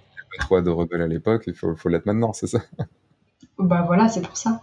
Non, euh, c'est surtout que. Comment comment l'exprimer C'était pas. en fait, j'ai peut-être du mal, je pense, à appliquer un conseil si je comprends pas son utilité. Et euh, autant je suis quelqu'un qui, qui, respecte les règles, qui est très très carré, très rigoureuse, mais euh, si je comprends pas une règle, euh, je, je, me pose vraiment la question de est-ce que je la respecte ou pas. Et du coup là pour les conseils c'est un peu pareil. Euh, par exemple client cible, c'est un bon exemple parce que j'ai mis du temps à me rendre compte l'importance que ça avait. Et du coup euh, je le prenais peut-être un peu à la légère, mais je pense qu'on est tous passés par là, hein, des retours que j'ai pu avoir des autres c'est bah, le vilain marketing, donc euh, il faut pas il faut pas tomber dans le dans le méchant marketing. Euh. le marketing, c'est le mal. c'est ça. Parce que c'est vrai que j'en vois beaucoup en fait. C'est quelque chose qui, m'a exaspéré à un moment, mais qui me, maintenant j'en fais. Euh, il y a ce côté un petit peu rebelle de non non mais le conseil que tu viens de me donner, je vais pas je vais pas le suivre. Euh, je vais le faire autrement et, euh, et, et, ça se voit en fait. Et ça se voit sur les résultats entre les élèves qui ont qui, qui appliquent tout de suite et, ceux qui passent par cette phase de euh, non mais je te, je te mets au défi un petit peu je vais faire autrement parce que parce que voilà quoi c'est euh, après en même temps je comprends je suis pareil sur plein de trucs. En fait c'est là tu fais tu fais de l'introspection et tu fais ouais non moi aussi je suis un, connard de rebelle de faux rebelle on reprend t'avais avais ce côté un peu peur de d'y aller, de, de, faire tes photos, de vivre de ça. De, t'as eu cette formation euh, Underwater qui t'a permis de, enfin où t'as eu ce déclic euh, de dire ok je vais y aller. C'était quoi la relation Clémence avec le marketing? Comment, de tout ce que tu as dit, si tu viens me dire maintenant, bah, j'adorais le marketing et c'était quelque chose que je voulais absolument faire, je te croirais pas. Ah, et puis tel que je te connais, je te croirais pas non plus. Ah, c'était du coup comment ça s'est passé cette rencontre Clémence marketing et cette euh, et, ce fait de, se tourner autour un peu et de, de commencer à, à, s'adopter un peu et de s'apprivoiser jusqu'à l'adoption? Mais j'adorais le marketing. je ne te crois pas. moi non plus. Vraiment, même moi, je me suis entendu le dire, je me suis dit non, pas du tout. Euh, non, bah effectivement, je, en fait, je pense que je n'avais pas de relation avec le marketing globalement. Euh, pour moi, euh, honnêtement, peut-être même pas, parce que. Tu étais téléopératrice qui est du gros marketing? Non, parce que c'était standard plutôt d'entreprise, donc c'était pas, c'est plus des réclamations. Mais c'était plutôt, je me disais qu'il y avait ce côté euh, société de consommation avec le marketing qui fait euh, qui est juste là pour faire vendre euh, les choses. Et, et, en fait je l'appliquais même pas tant à moi. Je me disais que moi en tant qu'indépendante à mon compte ça n'avait pas de lien parce que je suis pas une grosse multinationale. Donc c'est pour ça que je dirais que j'avais même pas de relation avec ça. Genre j'aimais pas le marketing on va dire sur sur le reste parce que je le voyais comme du marketing agressif mais pour moi, en tant que photographe, euh, ça n'existait pas, enfin, c'était même pas nécessaire. Et maintenant, je me rends compte que si, et qu'il euh, y a plusieurs façons de le faire, évidemment. Mais euh, à cette époque-là, en fait, je le savais même pas, je pense. Et comment, et du coup, ça a été facile, du coup, pour toi de, de commencer à appliquer du fait qu'il n'y ait pas cette réticence, cette trop, cette, qu'il n'y ait pas trop cette réticence, où il y a un moment, tu as compris que, ah merde, le marketing de, des autres, c'est aussi le marketing potentiellement que je peux faire. Et, et du coup, euh, cette non-relation que tu avais avant est d'un coup revenue euh, vers toi? Pas forcément revenue vers moi, non. Euh, après, je pense que je l'ai aussi compris quand je me suis posé les questions de quitter mon CDI pour faire de la photo. Je me suis dit, ok, mais si je fais ça, il faut que j'ai plus de clients parce que là, j'avais que des clients, on va dire, pour remplir les week-ends et potentiellement les soirées, mais c'est pas assez pour faire que ça. Donc, je me rendais aussi compte que si je voulais euh, passer ce cap-là, il fallait que je trouve des clients autrement. Et euh, j'ai commencé à réfléchir et je me suis dit que en fait, euh, trouver des clients, c'est faire du marketing, tout simplement. Donc le fait aussi de lire le programme du Grand Saut et de voir un peu ce qu'il y avait dedans, je me suis dit ah mais oui en même temps forcément j'ai besoin de ça parce que Sinon, je pourrais pas en vivre. Et ça m'a aussi un peu euh, aiguillé sur euh, ce dont j'avais besoin. Euh, même si encore à ce moment-là, je pense que j'avais même pas encore pris la décision de m'inscrire. Mais ça me donnait un peu une liste, on va dire, de, des étapes nécessaires. C'est marrant parce que du coup, tu, parles de la page donc, sur laquelle tu as vu tout ça et tout. C'est du marketing. Et, c'est ça qui est drôle, c'est que même ces podcasts, enfin, sincèrement, ce podcast est du marketing aussi. Tout est du marketing. Euh, le... Et quand on voit, enfin, moi, ce qui m'a rassuré, parce que j'étais comme toi, et tu le sais très bien, parce que j'en ai quand même pas mal parlé déjà. Enfin, le, marketing pour moi, c'était le mal. Enfin, c'était, euh, c'était non, jamais de la vie. Pourtant, j'en faisais parce que je vendais, mais, euh, mais c'était le mal. Et, euh, et quand je vois maintenant, tu vois, enfin, du coup, moi, je te connais depuis pas mal de temps, je te suivi aussi, je vois l'épanouissement aussi qui est arrivé. Et je me dis, voilà, bah, tout le marketing que j'ai pu mettre en place pour vendre ma formation Le Grand Saut, vous voyez pas, j'ai fait un peu travail à la caméra, euh, et de fait, donc, de faire du marketing pour que tu t'inscrives à cette formation, le, autre clin d'œil, le fait en sorte, je suis en train de la gêner en plus à ce moment-là, vous si vous êtes en train d'écouter, vous la voyez pas, mais je, je, je, vois pas parce que la qualité est moindre quand j'enregistre. Voilà, vous, vous la voyez sur YouTube bien, mais je crois que tu as rougi. La... Et euh, c'est la même chose, en fait. Quand, je vois où tu es arrivé maintenant, je me dis, bah, j'ai raison de le faire. Et c'est ça le truc, en fait. C'est oui, en effet, bah, je, vends une prestation, je vends une formation, je je, gagne de l'argent grâce à ça. Après, l'argent, c'est loin d'être le mal, tout dépend ce qu'on en fait. Et il me dit, voilà, c'est des choses qui me, procurent du plaisir, surtout qui me procurent le fait de me dire, ok, ça continue. Parce que ce que tu donnes aux gens, ben, ça leur sert. Et c'est exactement la même chose, je pense que tu as, compris ça aussi, c'est exactement la même chose pour nos mariés. C'est on fait, on fait connaître notre produit parce qu'on sait que notre produit ou au moins on, a tendance à le savoir au début, enfin c'est un peu plus compliqué au début, mais après on le sait, on sait que notre produit il est bon, on sait que notre produit, on va se donner à fond pour eux, on sait que le que qu'on va tout donner et qu'ils seront méga contents à la fin et que et que si en effet on a fait un bon client cible et qu'on a bien on a fait un bon casting, c'est-à-dire qu'on n'a pas d'erreur de casting de quelqu'un qui va ne pas aimer notre style. Enfin, il y a eu euh, il y a pas longtemps dans la formation euh, une élève qui, s'est fait euh, retoqué par une euh, par une euh, une séance famille qui s'était fait retoquer par la nana, mais en même temps la nana n'avait pas été voir le style de la du photo de la photographe. Ce que tu achètes sans regarder ce que tu vas acheter quoi enfin c'est comme si tu achetais un je sais pas un yaourt à la myrtille alors que tu détestes la myrtille c'est juste que t'as pas regardé quel yaourt t'avais euh, avais pris quoi enfin c'est c'est stupide quoi et c'est ça, moi, ça m'a toujours aussi euh, validé dans, dans, dans, ce que je pouvais faire et dans peut-être les, les actions et les, et les, mises en situation que je pouvais faire. Tu vois, ne serait-ce que bah, faire un podcast comme ça où, où je parle de, avec toi qui a fait la formation. Bon, même si on apprend énormément de choses et je pense que toute la partie sur la timidité au début va servir à, à, à, beaucoup, beaucoup de gens. Euh, bah, il y a quand même ce truc, je t'ai invité aussi parce que tu as fait la formation et qu'on en parle et que, et que ça me permet de dire, ouais, la formation, elle marche et, voilà. Mais en même temps. Je croyais bah que j'étais la première pour qui ça marchait pas. Ah merde. Euh, On avait dit ah, ça normalement, non La mèche. Maxime, euh, c'est Maxime que vous connaissez sûrement, mais c'est le monteur de, cette, de ce podcast. Maxime, tu peux enlever la partie où je dis qu'elle a réussi, s'il te plaît Alors, note de la rédaction, c'est une blague, tu laisses, hein, bien sûr. Et, euh, et tu laisses l'intervention aussi où je t'en parle. Est-ce que tu as compris au fur et à mesure ce, plaisir, enfin, ce, pas ce plaisir, mais ce, ce, truc que tu apportais à tes clients? Oui, et euh, en fait, j'ai surtout compris que euh, il y avait différents types de marketing et que euh, ça existe clairement, hein, le marketing agressif et, violent que moi je n'aime pas et que j'ai pas du tout envie de faire peut-être qu'il marche hein, d'ailleurs, mais moi ça m'intéresse pas. Mais de faire un marketing juste euh, dans le but de trouver les personnes qui vont aimer ce que je fais et ce que je propose, et, et que c'est pas euh, c'est pas du tout quelque chose de négatif, au contraire, parce que ces personnes-là, elles sont contentes de me trouver. Mais si j'ai pas fait les actions avant, bah, elles risquent pas de me trouver, donc elles seront pas contentes.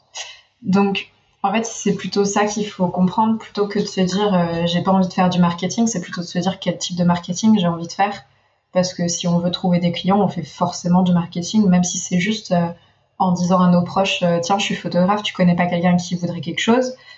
Bah, ça, au final, c'est presque déjà du marketing. Peut-être pas aussi poussé niveau stratégique que d'autres techniques, mais ça permet déjà de, de dire, euh, on choisit tel proche et, et pas tel autre, parce que peut-être que lui nous aidera plus qu'un autre. Et c'est déjà du marketing. La, la, différence que j'ai mis moi dans ma tête entre du mauvais marketing et du bon marketing, c'est le produit. C'est-à-dire que si tu sais que le produit que tu vends, on s'en fout, ou que la personne en face de toi n'en a pas besoin, c'est du mauvais marketing. Si le produit est mauvais, c'est du mauvais marketing. Euh, si tu sais que le produit est mauvais, c'est du mauvais marketing. Si tu n'en as rien à foutre du produit, c'est du mauvais marketing. Par contre, si tu sais que le produit est bon, si tu sais, quand je dis qu'il est bon, c'est pas qu'il est parfait. Je dis juste qu'il est bon et que toi, tu vas, en tant que prestataire, ce qu'on est, euh, on se donne à fond et que tu, tu fais pas le, truc par-dessous la jambe, euh, que, tu, que tu y vas à fond, que tu, que tu mets toute ton énergie dedans et que tu mets toutes tes capacités à t'améliorer aussi pour, et qu'en plus, tu es persuadé que pour la personne que tu as en face, c'est ce qu'il leur faut, bah, c'est que du bon marketing en fait c'est, euh, comme tu disais, c'est présenter le bon produit au bon client.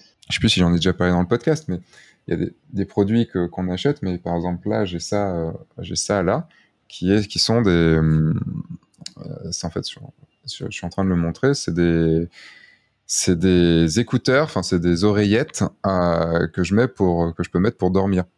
Et, euh, et maintenant, je peux plus m'en passer. C'est des oreillettes spécialement faites pour dormir. Enfin, pour dormir. Pour, en gros, ça diffuse pas de la musique ou autre, ça diffuse un son spécifique et tout. Et, et en fait, bah, je remercie Bose pour l'avoir fait parce que ça m'a permis de dormir plein de fois. Et, et s'il n'y avait pas ce produit-là, il y a sûrement plein de fois où je pourrais pas dormir.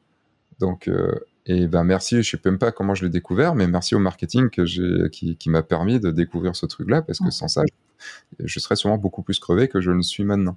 Et puis il y a plein de gens qui disent ah mais c'est nul, c'est de la merde, ça diffuse pas de la musique, on s'en fout, c'est pas pour toi. Oui c'est ça.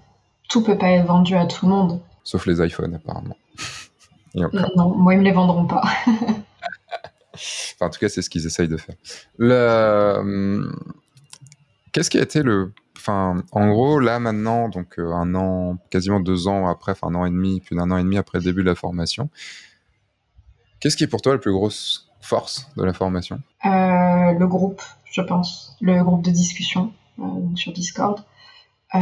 parce que que ça soit que tes réponses à toi ou les réponses des autres, si on a une question, en fait, on est tellement dans le groupe que euh, si on a une question, on a forcément une réponse euh, quasiment dans l'heure de quelqu'un qui sait à peu près ce qu'il dit au moins, euh, qui, qui répond genre vraiment pour nous aider et pas juste parce que il veut montrer qui c'est.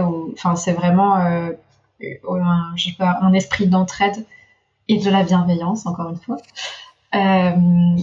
Mais ouais, je pense le groupe parce que on peut aussi parler de tout, on peut partager s'il y a quelque chose de positif, s'il y a quelque chose de négatif aussi. Et euh, ça reste important parce que sinon c'est quand même un métier assez solitaire d'être photographe, surtout en tant qu'indépendant du coup. Donc euh, ouais, je pense que c'est ça. Ok. Qu'est-ce qui a soigné, enfin soigné, peut-être pas encore soigné totalement, mais qu'est-ce qui a amélioré ton syndrome de l'imposteur? Les retours clients, peut-être, un peu. Mais euh, c'est pas soigné du tout. C'est pour ça que je dis un peu. Euh, les retours clients, ouais, parce que euh, de toute façon, quand on est engagé par un client pour faire quelque chose, ce qui est important à la fin, c'est qu'il soit content. Après, nous, si on fait des bonnes photos, euh, tant mieux. Mais techniquement, même si les photos, pour nous, elles sont moins bien, mais que ça plaît au client, bah, en vrai, ça marche. Après, c'est toujours mieux d'essayer de faire des choses qui nous plaisent aussi. Mais c'est plus pour le long terme, que pour vraiment ce client-là en particulier. Et du coup, d'avoir leur retour quand ils disent euh, que ça leur plaît, que euh, ça correspondait parfaitement à ce qu'ils s'attendaient, ou bah, forcément, ça fait plaisir et ça donne envie de continuer. Il y a, un truc, euh, je, vais, maintenant je vais aller sur ton site internet. Il y a un truc qui, qui m'avait fait, qui, fait bizarre, enfin bizarre parce que moi j'ai du mal avec ça, mais euh, sur lequel tu t'es affirmé et, euh, tu, tu, as, tu gardé le cap, c'est le tutoiement sur ton site. Tu as décidé de tutoyer tes, de tutoyer tes futurs clients, donc tes, prospects, donc les gens qui arrivent sur ton site. Euh, et euh, si je si je reprends ton, site juste pour, vous juste pour vous montrer euh, en fait comment ça commence, c'est euh, donc du coup qui que tu sois, je suis ravi que tu prennes le temps de regarder mon travail. Si tu cherches actuellement un photographe, tu as sûrement envie d'en savoir plus sur moi afin de te faire, de faire ton choix. Alors entrons dans le vif du sujet. Bon, je passerai sur les choses que je dis dans la formation et je suis pas d'accord sur ce début, mais ça c'est une autre histoire. Là, mais tu as choisi de tutoyer. Euh, pourquoi? Pour euh, déjà créer une proximité. Mmh. Euh, pour cibler aussi les personnes que j'ai envie de cibler. Donc plutôt des personnes qui vont pas se prendre la tête, qui aiment les choses simples et qui vont pas se dire oh là là, elle me tutoie sur son site, ça va pas du tout. c'est très bien si ces personnes-là ça leur va pas, bah moi ça me va bien qu'ils me contactent pas parce que j'aurais peut-être pas été à l'aise face à eux non plus. Et ça marche aussi très bien, je trouve, pour savoir qui sont les personnes qui ont vraiment lu mon site quand ils me contactent. Parce que, alors j'en ai certains qui me contactent en me vous voyant et en mettant un petit mot en disant euh, je, je, sais pas trop si euh, on peut se tutoyer ou pas. Et dans ces cas-là, je sais qu'ils ont lu mon site mais que juste ils n'ont pas osé. Et euh, j'en ai qui me contactent directement en me tutoyant, en me disant que même sans, en fait, sans besoin de me dire qu'ils ont lu mon site, mais du coup je le sais. Et je trouve que ça c'est pas mal. Euh, après, certainement il y a des choses à refaire et, et ça fait un bail que j'ai pas eu le temps de retravailler sur mon site, peut-être cet hiver. Mais euh, je pense que le tutoiement, je vais le garder parce que euh, ça me correspond bien. Et puis, euh, en plus, ça enlève le truc du. Quand on rencontre les gens, de dire est-ce qu'on peut se tutoyer Qu'il y a un moment un peu de battement et, et que généralement ils disent oui. Mais genre là, ils le savent déjà quand ils me contactent et c'est plus agréable, je trouve.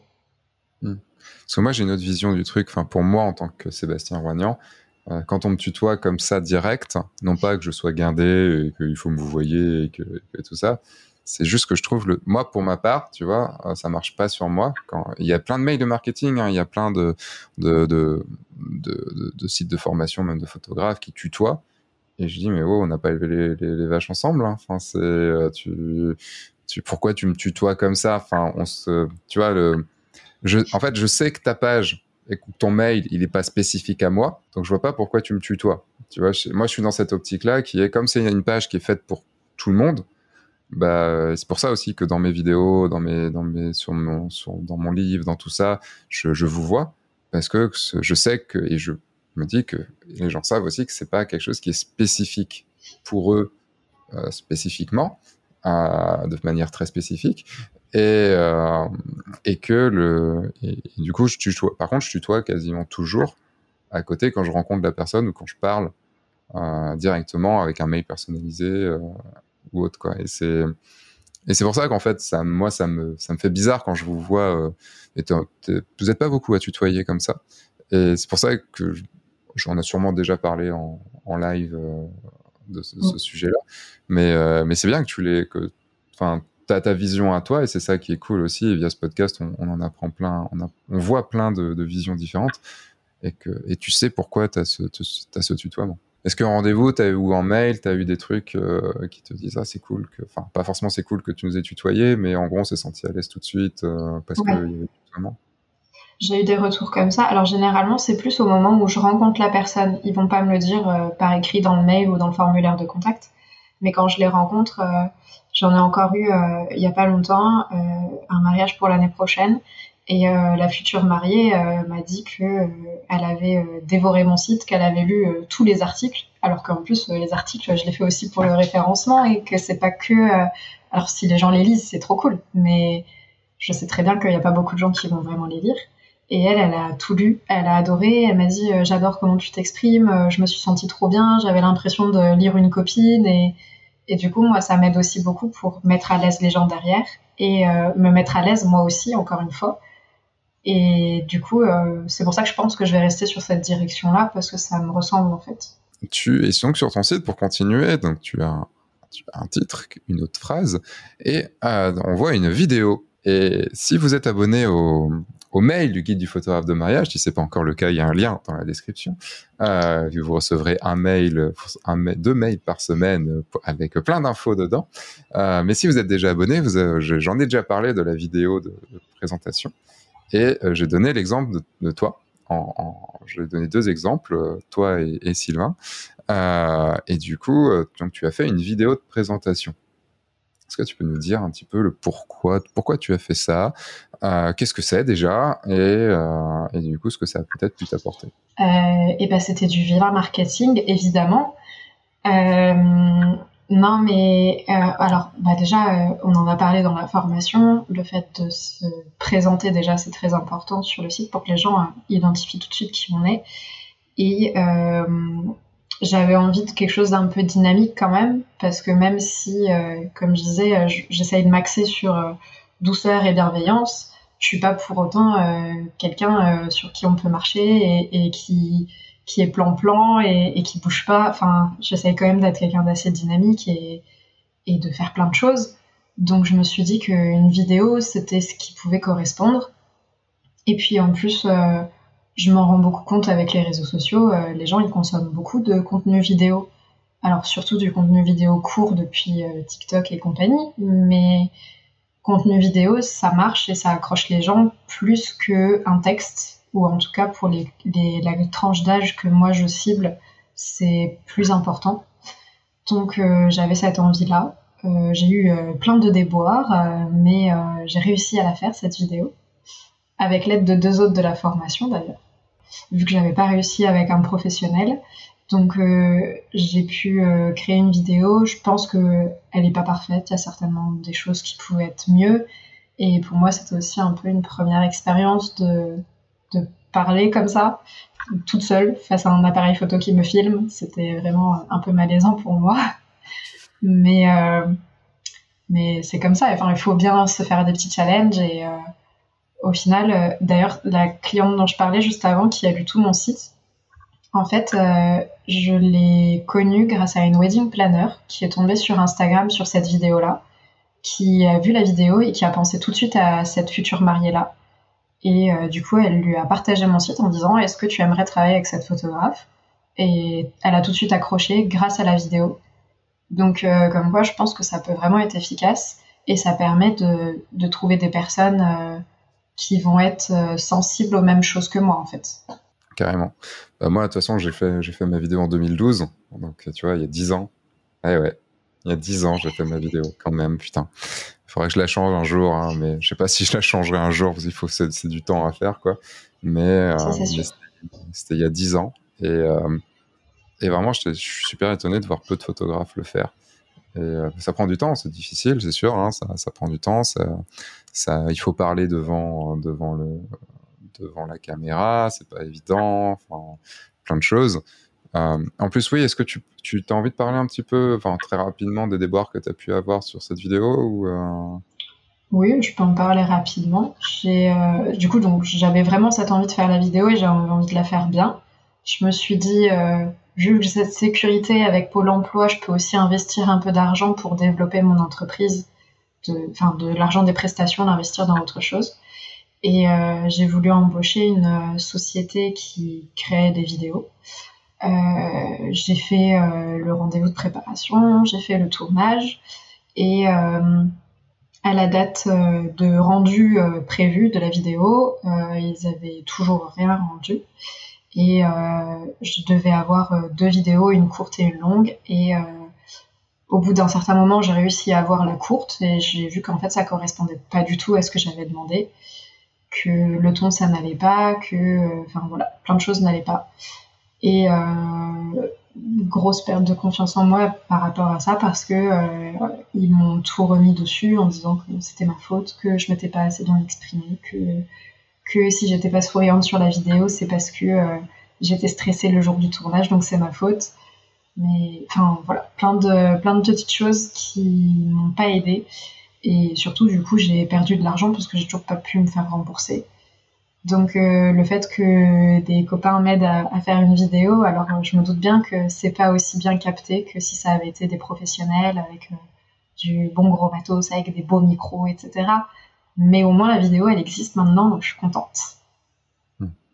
Hmm. mais je sais que ça avait été, ça a duré quelques temps et je, je lisais ça hmm. sur le Discord et tout, et c'est vrai que, enfin, c'est quand même très, enfin, t'as as eu du enfin, t'as bien réussi derrière à aller, ok, je, j'y retourne quand même et, euh, et je fais ma vidéo et voilà. Enfin, c'est ce que je veux dire par là, c'est pourquoi je voulais juste que t'en parles un peu, c'est de montrer aussi qu'on a des déboires, ça arrive, qu'on peut mm. avoir des, mauvaises rencontres, des emmerdes, enfin des trucs comme ça, et, euh, et qu'il faut pas lâcher. Enfin voilà, faut, faut aussi, il faut se battre quand même un peu, minimum, et euh, il faut. En même temps, j'ai souvent tendance à dire bon bah, ok. Euh, et je crois que c'est le conseil que je t'avais dit aussi, c'est un moment, bah, ne perds pas trop d'énergie là-dedans et, fais ton truc à côté. Et puis, euh, parce que tu vas plus y perdre à, garder de la mauvaise énergie pour ça que de, que de créer quelque chose à côté. Quoi. c'est sûr. Et du coup, ton site, euh, comment ça s'est passé? Enfin, comment Combien de temps t'as mis à le faire? Est-ce que ça a été compliqué? Parce que en plus, toi, tu as une particularité, c'est que tu n'es pas que photographe de mariage, tu fais aussi du portrait et de la photo de danse. Comment tu as réussi à tout mettre ça sur ton site? Euh, J'ai réussi dans un sens parce que j'avais pas trop le choix. parce que je voyais la quantité de travail déjà pour faire un site et que euh, même si bien sûr euh, ça marcherait peut-être encore mieux si j'avais deux sites séparés et référencés différemment, etc. Mais la quantité de travail nécessaire était déjà très importante. Et pour le moment, ça me va bien de tout rassembler et, D'ailleurs, ça permet aussi, euh, les clients mariage, des fois, me posent des questions sur les photos de danse parce qu'ils ont fait de la danse étant petit ou des choses comme ça.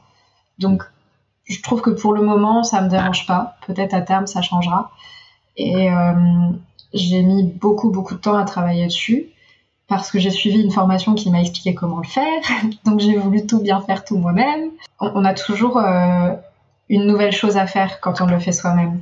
C'est mm. toujours euh, ah mais ça je pourrais peut-être faire comme ça, ah puis ça aussi et, et du coup on se rajoute beaucoup de temps donc euh, au bout d'un moment je me suis dit bon je, je mets en ligne et, et, tant pis si c'est pas parfait et tu vois là du coup je pense que euh, un an et demi après il y a des choses qui ont évolué et il faut sûrement que je refasse certaines choses mais euh, ouais ça demande du temps et par contre c'est très important d'en avoir ça c'est sûr.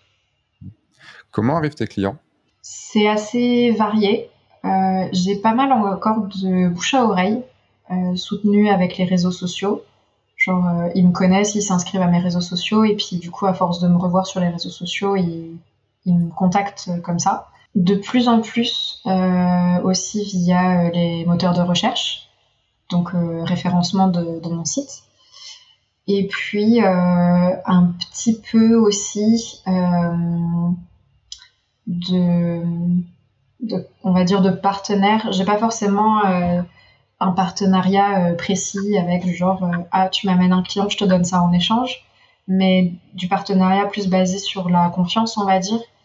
Par exemple, j'ai la chance d'avoir une, une, boutique photo où moi je vais tout le temps pour acheter mon matériel et on s'entend super bien et, et, dès que eux ils ont quelqu'un qui cherche un photographe, ils me conseillent moi ou euh, j'ai d'autres euh, d'autres collègues photographes sur la région qui me conseillent quand eux ils sont pas disponibles. Donc j'ai aussi un peu ça euh, qui fait venir des personnes vers moi. Ok. Et qu'est-ce que tu as envie de développer là maintenant? Comme stratégie? Comme stratégie? Euh, J'aimerais continuer euh, à développer, enfin, à faire une stratégie plus détaillée sur le référencement du site, euh, toujours en, gratuit hein, du coup parce que je pense que je peux encore améliorer ça. Je pense qu'il y a encore matière. Euh, et puis que c'est du travail de longue haleine, ça. Donc, euh, c'est si je, le, me concentre longtemps dessus, euh, au fur et à mesure, ça va, ça va rester. Contrairement à, à, quelque chose où on paye une fois une publicité, par exemple, et, et ça va faire un pic et après ça va redescendre. Donc, je me concentre plutôt sur des solutions long terme, on va dire. Et puis, euh, réseaux sociaux. Quand tu, quand tu, ne payes pas le, la publicité, non? Non, mais quand même pas. Et donc les réseaux sociaux aussi? Ouais, réseaux sociaux aussi parce que ça marche bien et ça me permet. Euh, pour le moment, c'est pas tant trouver des nouveaux clients, mais plus euh, euh, garder des clients ou fidéliser des clients. Euh, parce que j'en ai souvent avec qui j'ai fait des séances photos qui bah, réagissent à mes stories sur Instagram ou qui commentent mes posts ou simplement même des gens que je connais même de avant de faire de la photo et qui, qui regardent ce que je fais et le jour où ils ont besoin de quelque chose en fait du coup ils pensent à moi parce que à force de me voir tout le temps dessus. Donc euh, je l'utilise surtout comme ça plus que comme stratégie pour trouver vraiment des nouvelles personnes. Une dernière petite question avant de, avant de passer aux questions de fin. Euh, qu'est-ce qui te plaît le plus dans, dans la photo de mariage? Je dirais que c'est très contre-intuitif, parce que je dirais rencontrer des gens. euh, bah en fait, je m'en suis rendu compte à force de me présenter pendant les rendez-vous de rencontre euh, aux mariés. Euh, parce que quand je leur explique que je suis quelqu'un de timide, de plus en plus maintenant, ils me disent Ah, mais on dirait pas et je leur explique justement ce côté euh, légitimité d'être face à eux et que je sais pourquoi je suis face à eux et, et que j'ai le droit d'être là. Mmh. Et je pense que maintenant, comme, euh, comme j'ai ce côté un peu anxiété sociale et, que j'évite les situations où je vais pas me sentir à l'aise, maintenant je sais que euh, rencontrer des gens sur des mariages, euh, c'est bon, c'est ok, je sais le faire. Et du coup, j'arrive à passer au-dessus. Donc maintenant, c'est ce qui me plaît. Ça, me, ça me force, en fait, je pense. Hmm. D'accord. C'est marrant ce, ce, ce truc d'être ultra timide et d'être euh, de, de, de, de, pas trop aller vers les gens et du coup euh, d'aller sur un parce que, en fait je suis pareil et c'est ce qui me enfin moi j'adore les mariages aussi parce que c'est mon moment de de comment dire d'être de sociabilisation on va dire alors que le reste du temps, là, je suis un peu devant mon ordi en ours. ça quoi, donc c'est assez drôle. Ah si, il y avait un truc dont je voulais parler quand même. le, tu es venu avec moi sur un de mes mariages. Oui. C'était il, y a, il y a un tout petit peu plus d'un an, puisque c'était il y a un an et deux jours, euh, au moment où on enregistre, puisqu'on enregistre le 13 septembre 2022. Et donc, c'était euh, c'était le, c'était le 10 et le 11, je crois, si je ne dis pas de bêtises, septembre quelque chose comme ça. Euh, 10 et 11, je crois. Et euh, septembre 2021. c'était comment? Comment t'as vécu le truc? Enfin, c'est, euh, c'était un, alors juste pour vous situer, c'était un mariage sur trois jours. Du coup, il y avait euh, la mairie le vendredi, soirée, euh, le, toute la journée du samedi, et puis brunch le, dimanche. Euh, donc voilà, comment ça, comment ça s'est passé?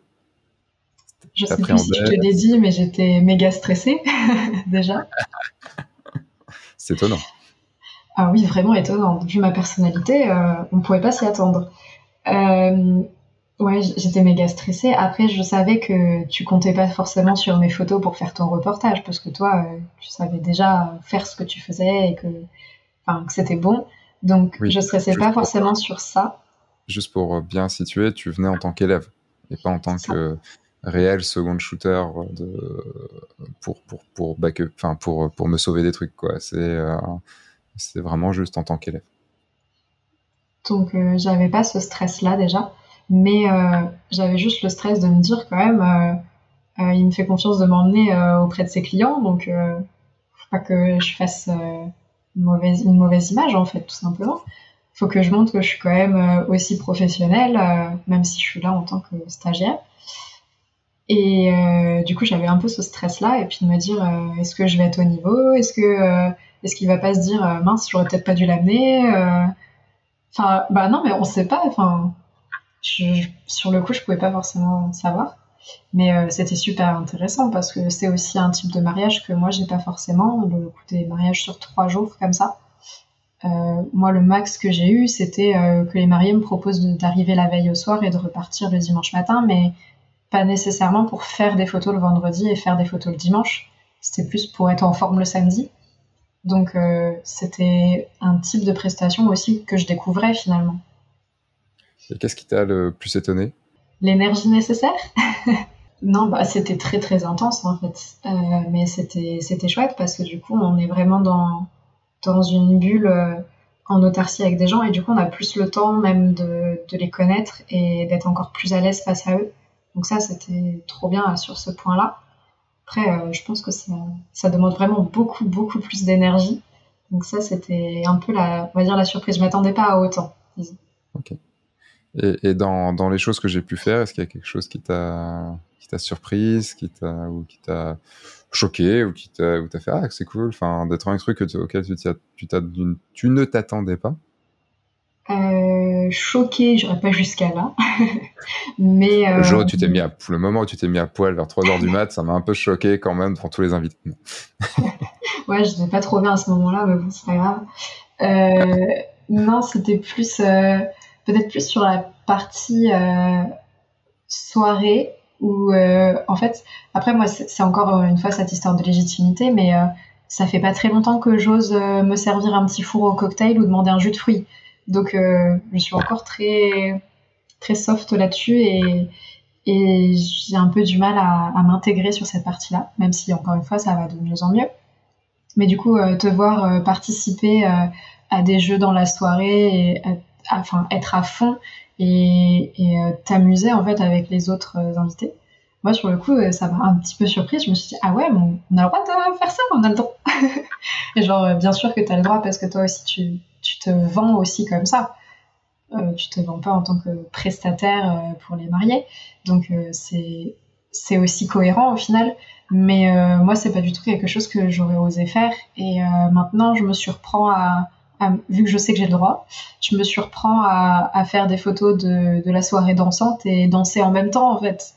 Et genre avant, je me serais dit, oh, mais les gens ils vont voir que la photographe elle danse, ça va pas du tout, elle est prestataire, elle a pas le droit. Ah non, mais c'est pire. Putain, ils vont voir que, que la photographe, elle sait danser, euh, que. en soirée. Ah, tu sais danser. Ouais, mais Moi, faut savoir que je ne dors jamais. D'accord. Et, et, même pas, je m'attendais à ce que tu répondes euh, bah, que je me retrouve euh, de, à la table des mariés, juste devant les mariés. Parce qu'en fait, oui, hein, c'est pour, pour, le, pour le truc, on s'est retrouvés tous les deux. Alors, moi, je suis quasiment toujours à la table des mariés et très souvent devant eux. Euh, mais, euh, mais après, quand j'ai euh, quand j'ai un second, une seconde, ce serait souvent à une autre table parce que c'est compliqué d'avoir deux places comme ça pour les photographes devant. Et là, non, on s'est retrouvé mais pile devant les mariés, quoi. C'était, euh, toi, t'étais en face d'elle et moi en face de lui. Et euh, mais vraiment, on était, voilà, enfin, c'était, c'est là où tu vois que l'intégration elle, elle, est bonne parce que c'était avec grand plaisir et et t'as même reçu une petite carte en plus il y a quelques jours.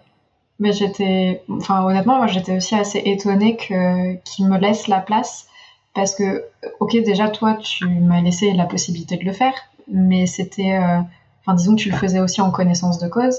Et eux, ils ont accepté d'avoir une autre personne qui finalement s'incruste dans un moment assez intime pour eux. Et en plus, euh, j'ai le droit d'être face à eux et discuter avec eux pendant leur repas de mariage, alors qu'ils ne me connaissaient pas la veille, alors que toi, ils te connaissaient un peu plus du coup. Donc euh, ça, c'est sûr qu'ils ont été super euh, ouverts et accueillants, donc c'était top, c'était des bonnes conditions. Carrément. Euh, en tout cas, c'était un très bon moment. Moi, j'ai vécu un, très chouette moment. c'était c'était un, un, mois un peu un peu très chargé pour moi le mois de septembre 2021. Et en fait, j'ai enchaîné trois mariages et trois mariages où j'avais des secondes ou des secondes, et c'était c'était assez c'était des mariages très différents les uns des autres, et c'était très très cool. Après, ça m'a manqué de faire pas faire un mariage tout seul parce que j'aime aussi énormément faire des mariages tout seul. Et euh, parce que les relations sont forcément différentes. Puisque quand on a quelqu'un avec nous, on discute beaucoup avec cette personne plutôt que d'aller aussi vers les gens. Mais c'est des, des, choses très différentes. Et en tout cas, bah, tu t'as bien assuré le coup puisque si je me rappelle, tu avais environ 70 photos euh, à toi dans le dans le reportage final. Ouais, je sais plus le pourcentage, mais j'avais été étonné qu'il y en ait autant. Bah, ça fait 70 sur 600, euh, je crois, un truc comme ça. Peut-être 650 parce qu'il y avait eu euh, vendredi, samedi, dimanche. Quoi. Mm. En tout cas, on s'était bien amusé. Ça, c'était cool. Ça, c'est sûr. Mm. Et juste au point de vue énergie, ça n'a pas été du tout le mariage le plus difficile au niveau énergie. Je peux te le dire. Yes. Allez, on va passer aux questions de fin. Euh, donc, première question de fin, sauf si tu as un sujet sur lequel tu veux qu'on parle. Non, je n'ai rien de particulier. Ok. Donc, première question de fin. Euh, quel est ton, du coup, ton objectif favori euh, en mariage? Donc, je parle bien du matériel, donc ton objectif, l'objectif que tu préfères avoir, utiliser. Je suis pas sûre, sûre, parce que ça évolue un peu. Enfin, ça, ça bouge un petit peu, surtout cette saison. Euh, je pense qu'en début de saison, je t'aurais répondu le 70 mm euh, macro. Parce qu'au final, je me rends compte que j'aime bien le prendre plutôt que le 85. Euh, parce que c'est un petit peu moins serré. Et surtout, j'ai la possibilité de faire des petits détails aussi que j'aime bien faire. Sans avoir à rechanger sans arrêt euh, d'objectif. Mais si je fais une réponse plus rationnelle, on va dire, j'ai fait beaucoup plus de photos au 35 mm. Donc en plus c'est un 35 1.4. Euh, Donc euh, il est quand même plutôt polyvalent, genre même en, soirée, du coup, euh, je peux encore l'utiliser facilement avec une grande ouverture. Donc je, fais plus de photos avec le 35, mais j'aime bien pouvoir utiliser le 70 macro. Ça va, j'ai eu pire comme, comme genre de réponse à rallonge. Quelle est ta deuxième question Quel a été le meilleur moment que tu as pu vivre sur un mariage? Est-ce que tu peux nous le raconter? J'ai essayé en plus d'y réfléchir avant parce que je savais très bien que ces questions allaient arriver. Euh, je dirais que ça a été sur un mariage, euh, alors très récent, c'était il y a trois semaines. Euh, c'était des mariés où j'ai vraiment beaucoup accroché avec eux au, au, niveau feeling. Je sentais qu'ils me faisaient vraiment mais 1000% confiance. Donc je me sentais aussi beaucoup plus à l'aise moi à ma place de photographe. C'était un, mariage simple, mais super beau et super élégant. Et par exemple, en fait, ils étaient euh, dans un, on va dire un, grand camping, mais avec le concept de glamping. Je sais pas si tu vois ce que c'est. C'est euh, en, gros c'est un camping, mais euh, par exemple les mariés, eux, ils étaient dans les bulles. Si tu vois les, armatures rondes, transparentes. voilà.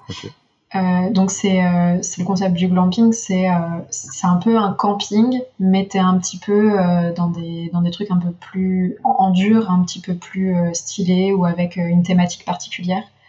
Donc en fait tout le week-end se passait là, donc quasiment tout était en extérieur. Et c'était trop chouette parce que pendant les préparatifs, la mariée et ses demoiselles d'honneur se préparaient en extérieur. Et malgré ça elles étaient dans leur petite bulle euh, d'intimité et elles se faisaient plein de câlins tout le temps, elles arrêtaient pas de pleurer et, et c'était trop mignon et, et, du coup j'ai passé un super moment avec elles, elles m'incluaient aussi vraiment dedans et ça je dirais que c'était un super beau souvenir. En tout cas, ça, ça donne envie et j'imagine déjà des photos qui, euh, qui, auraient pu être, enfin, qui ont peut-être été faites parce que je les ai pas vues, mais euh, il y a forcément des putains de belles photos à faire, carrément. Mm. Euh, et dernière question, donc quel est ton objectif pour dans 5 ans, donc ton objectif professionnel pour dans 5 ans où tu aimerais être, euh, où tu aurais, où tu aimerais avoir amené euh, Clémence Brache photographie jusqu'à quel niveau, comment faire quoi? J'ai beaucoup de mal à me projeter, donc je sais pas si cet objectif-là c'est dans 5 ans, dans 2 ans ou, ou dans 10 ans, mais j'aimerais bien déjà que quand je n'ai plus euh, les aides de Pôle emploi, je puisse en vivre confortablement et sans me dire euh, oh là là, faut que je fasse gaffe euh, parce que ce mois-ci j'ai pas assez gagné, mais que ça que ça se fasse un peu comme sur des roulettes et que et que tout, tout se passe au mieux à ce niveau-là, que j'ai pas pas un stress justement de me dire il faut absolument que je trouve des clients parce que je vais pouvoir payer mes factures. Donc ça j'aimerais bien que ça se fasse comme ça j'essaye de tout faire pour que ça soit sur une bonne voie en tout cas. Et puis euh, en vrai, alors même si j'adore le mariage, bien plus que ce que je pensais aimer le mariage d'ailleurs, mais j'aimerais bien aussi quand même développer la partie photographe de danse. Donc peut-être qu'un jour le mariage prendra un tout petit peu moins de, pourcentage de mon activité. Mais euh, j'aimerais bien équilibrer un petit peu les deux peut-être. Ok, très bien. Eh bien, merci Clémence. Et, euh, et je pense qu'une des infos les plus essentielles qu'on aura pu avoir dans ce, dans ce podcast, c'est qu'on dit bien Clémence Brache et pas Clémence Braque, comme j'ai pu le dire pendant des années et des années. Ce qui est... Et j'ai eu la chance, tu ne t'es pas braqué quand, euh, quand je l'ai dit. On me l'a jamais faite. Vraiment, euh, c'est la première fois que je l'entends. Ah, bah mince alors moi qui pensais être le 15, 45e. Et euh, en tout cas, voilà. Non, mais je, je dis des bêtises parce qu'à chaque fois, je, je, je, ne sais, je ne sais, je n'arrive plus à savoir comment comment on prononce. Mais c'est vrai que la plupart des gens disent Clémence Braque. Et, euh... Mais ça, c'est mon côté breton. Euh, moi, j'ai une partie de ma famille qui s'appelle le Broc, B-R-O-C-H. Donc, tu vois, c'est. Ouais. Ouais, mais non. C'est la distance qui nous, qui, qui nous sépare. Eh bien, en tout cas, merci beaucoup pour bah, toute la sincérité euh, que tu as dans, que tu as mise dans tes réponses, parce que des sujets qui n'étaient pas forcément faciles, et je pense que je pense vraiment que ça va aider euh, pas mal de gens qui étaient timides. Et il y a beaucoup, on est, il y a beaucoup de timides dans la et de non confiance en soi dans dans les photographes. Et, euh, et voilà. Et on, a, on en avait parlé avec euh, avec Aline Lallemand déjà, qui est pas très loin de chez toi en plus, hein, voire très proche. Genre un kilomètre, même pas. et on avait beaucoup parlé parce que, bah, pareil, je la connais depuis, je la connaissais bien depuis très longtemps puisqu'elle faisait partie de mes modératrices à l'époque. Et, euh, et c'est vrai que cette question de la timidité, de la légitimité, de, de la confiance en soi, c'est, c'est une grosse question. Mm. Donc, merci pour tout ça. Et merci pour de m'avoir accordé ces, ces deux heures. Oui, merci à toi d'avoir osé te dire que je pouvais te dire des choses intéressantes.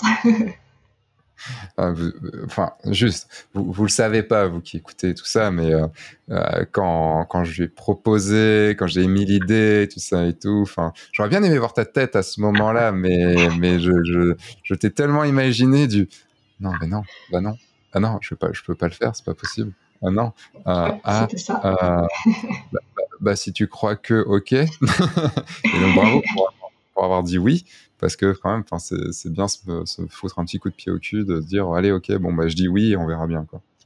C'est ça. Bah, ma meilleure amie m'a dit euh, t'inquiète pas, ça va être un bon exercice pour toi. Je dis ok, ok on fait ça. et alors ça a été un bon exercice pour toi? Je pense, je pense. J'ai essayé d'oublier euh, que potentiellement des gens allaient écouter cette conversation après. Juste 3000 personnes, t'en fais pas. La...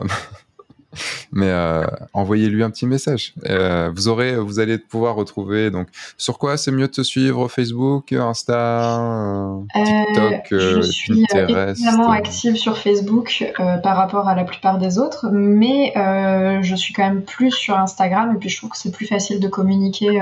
genre, si c'est pour envoyer un petit message privé, plutôt Instagram et pas du tout TikTok. Donc n'hésitez pas à lui envoyer un petit message et lui dire ce que vous avez pensé de ce podcast et lui envoyer un petit message chaleureux et et, d'encouragement et tout. Euh, vous avez les liens dans la description et puis ben un grand merci à toi euh, encore Clémence et, euh, et je vais pouvoir euh, du coup maintenant clôturer ce podcast en vous en vous disant tout ce que j'ai à vous dire. C'est le moment marketing où je vais faire un appel à l'action mais que j'enregistrerai juste après, parce que oui, il faut savoir qu'on enregistre toujours les intros et les outros après. Donc voilà, je, comme ça, je n'embête pas Clémence avec le mauvais marketing de. mais juste, Clémence, la formation du grand saut, c'est. Le mal. Euh, non, c'est vachement bien. Allez, passe une bonne journée. Merci à toi. Merci. Un grand merci à toi Clémence d'avoir bravé ta timidité pour venir sur ce podcast. Je sais que ça a été difficile, donc eh ben, merci à toi. Vous pouvez retrouver Clémence sur son site et ses réseaux sociaux, vous avez les liens dans la description. Et si comme Clémence, participer au Grand Saut, à ma formation Le Grand Saut vous intéresse, ou vous juste vous, vous questionne, eh bien n'hésitez pas, à aller sur le guide du photographe de mariage.fr slash le grand saut, tout attaché, ou dans le site sur les formations, vous la trouverez directement. Et vous pouvez lire donc tout ce qu'il y a dans la formation et, le, et vous inscrire pour la prochaine promotion. Enfin, vous inscrire. Vous préinscrire puisque vous êtes sur la liste d'attente et je vous enverrai un mail pour vous dire tiens, c'est en ce moment les inscriptions. Vous pouvez prendre un rendez-vous avec moi, comme ça on pourra en discuter, mais ça ce sera au moment du lancement de la formation. Le prochain est en mars. Généralement, c'est en février-mars et en septembre-octobre les lancements de formation. Et maintenant, je vous dis dans pas longtemps pour un nouveau podcast sur le guide du photographe de mariage et voir une nouvelle vidéo aussi sur le YouTube du guide du photographe de mariage. Entre temps, eh bien, sortez, faites des photos, amusez-vous et surtout, bah, signez des mariages. Au revoir.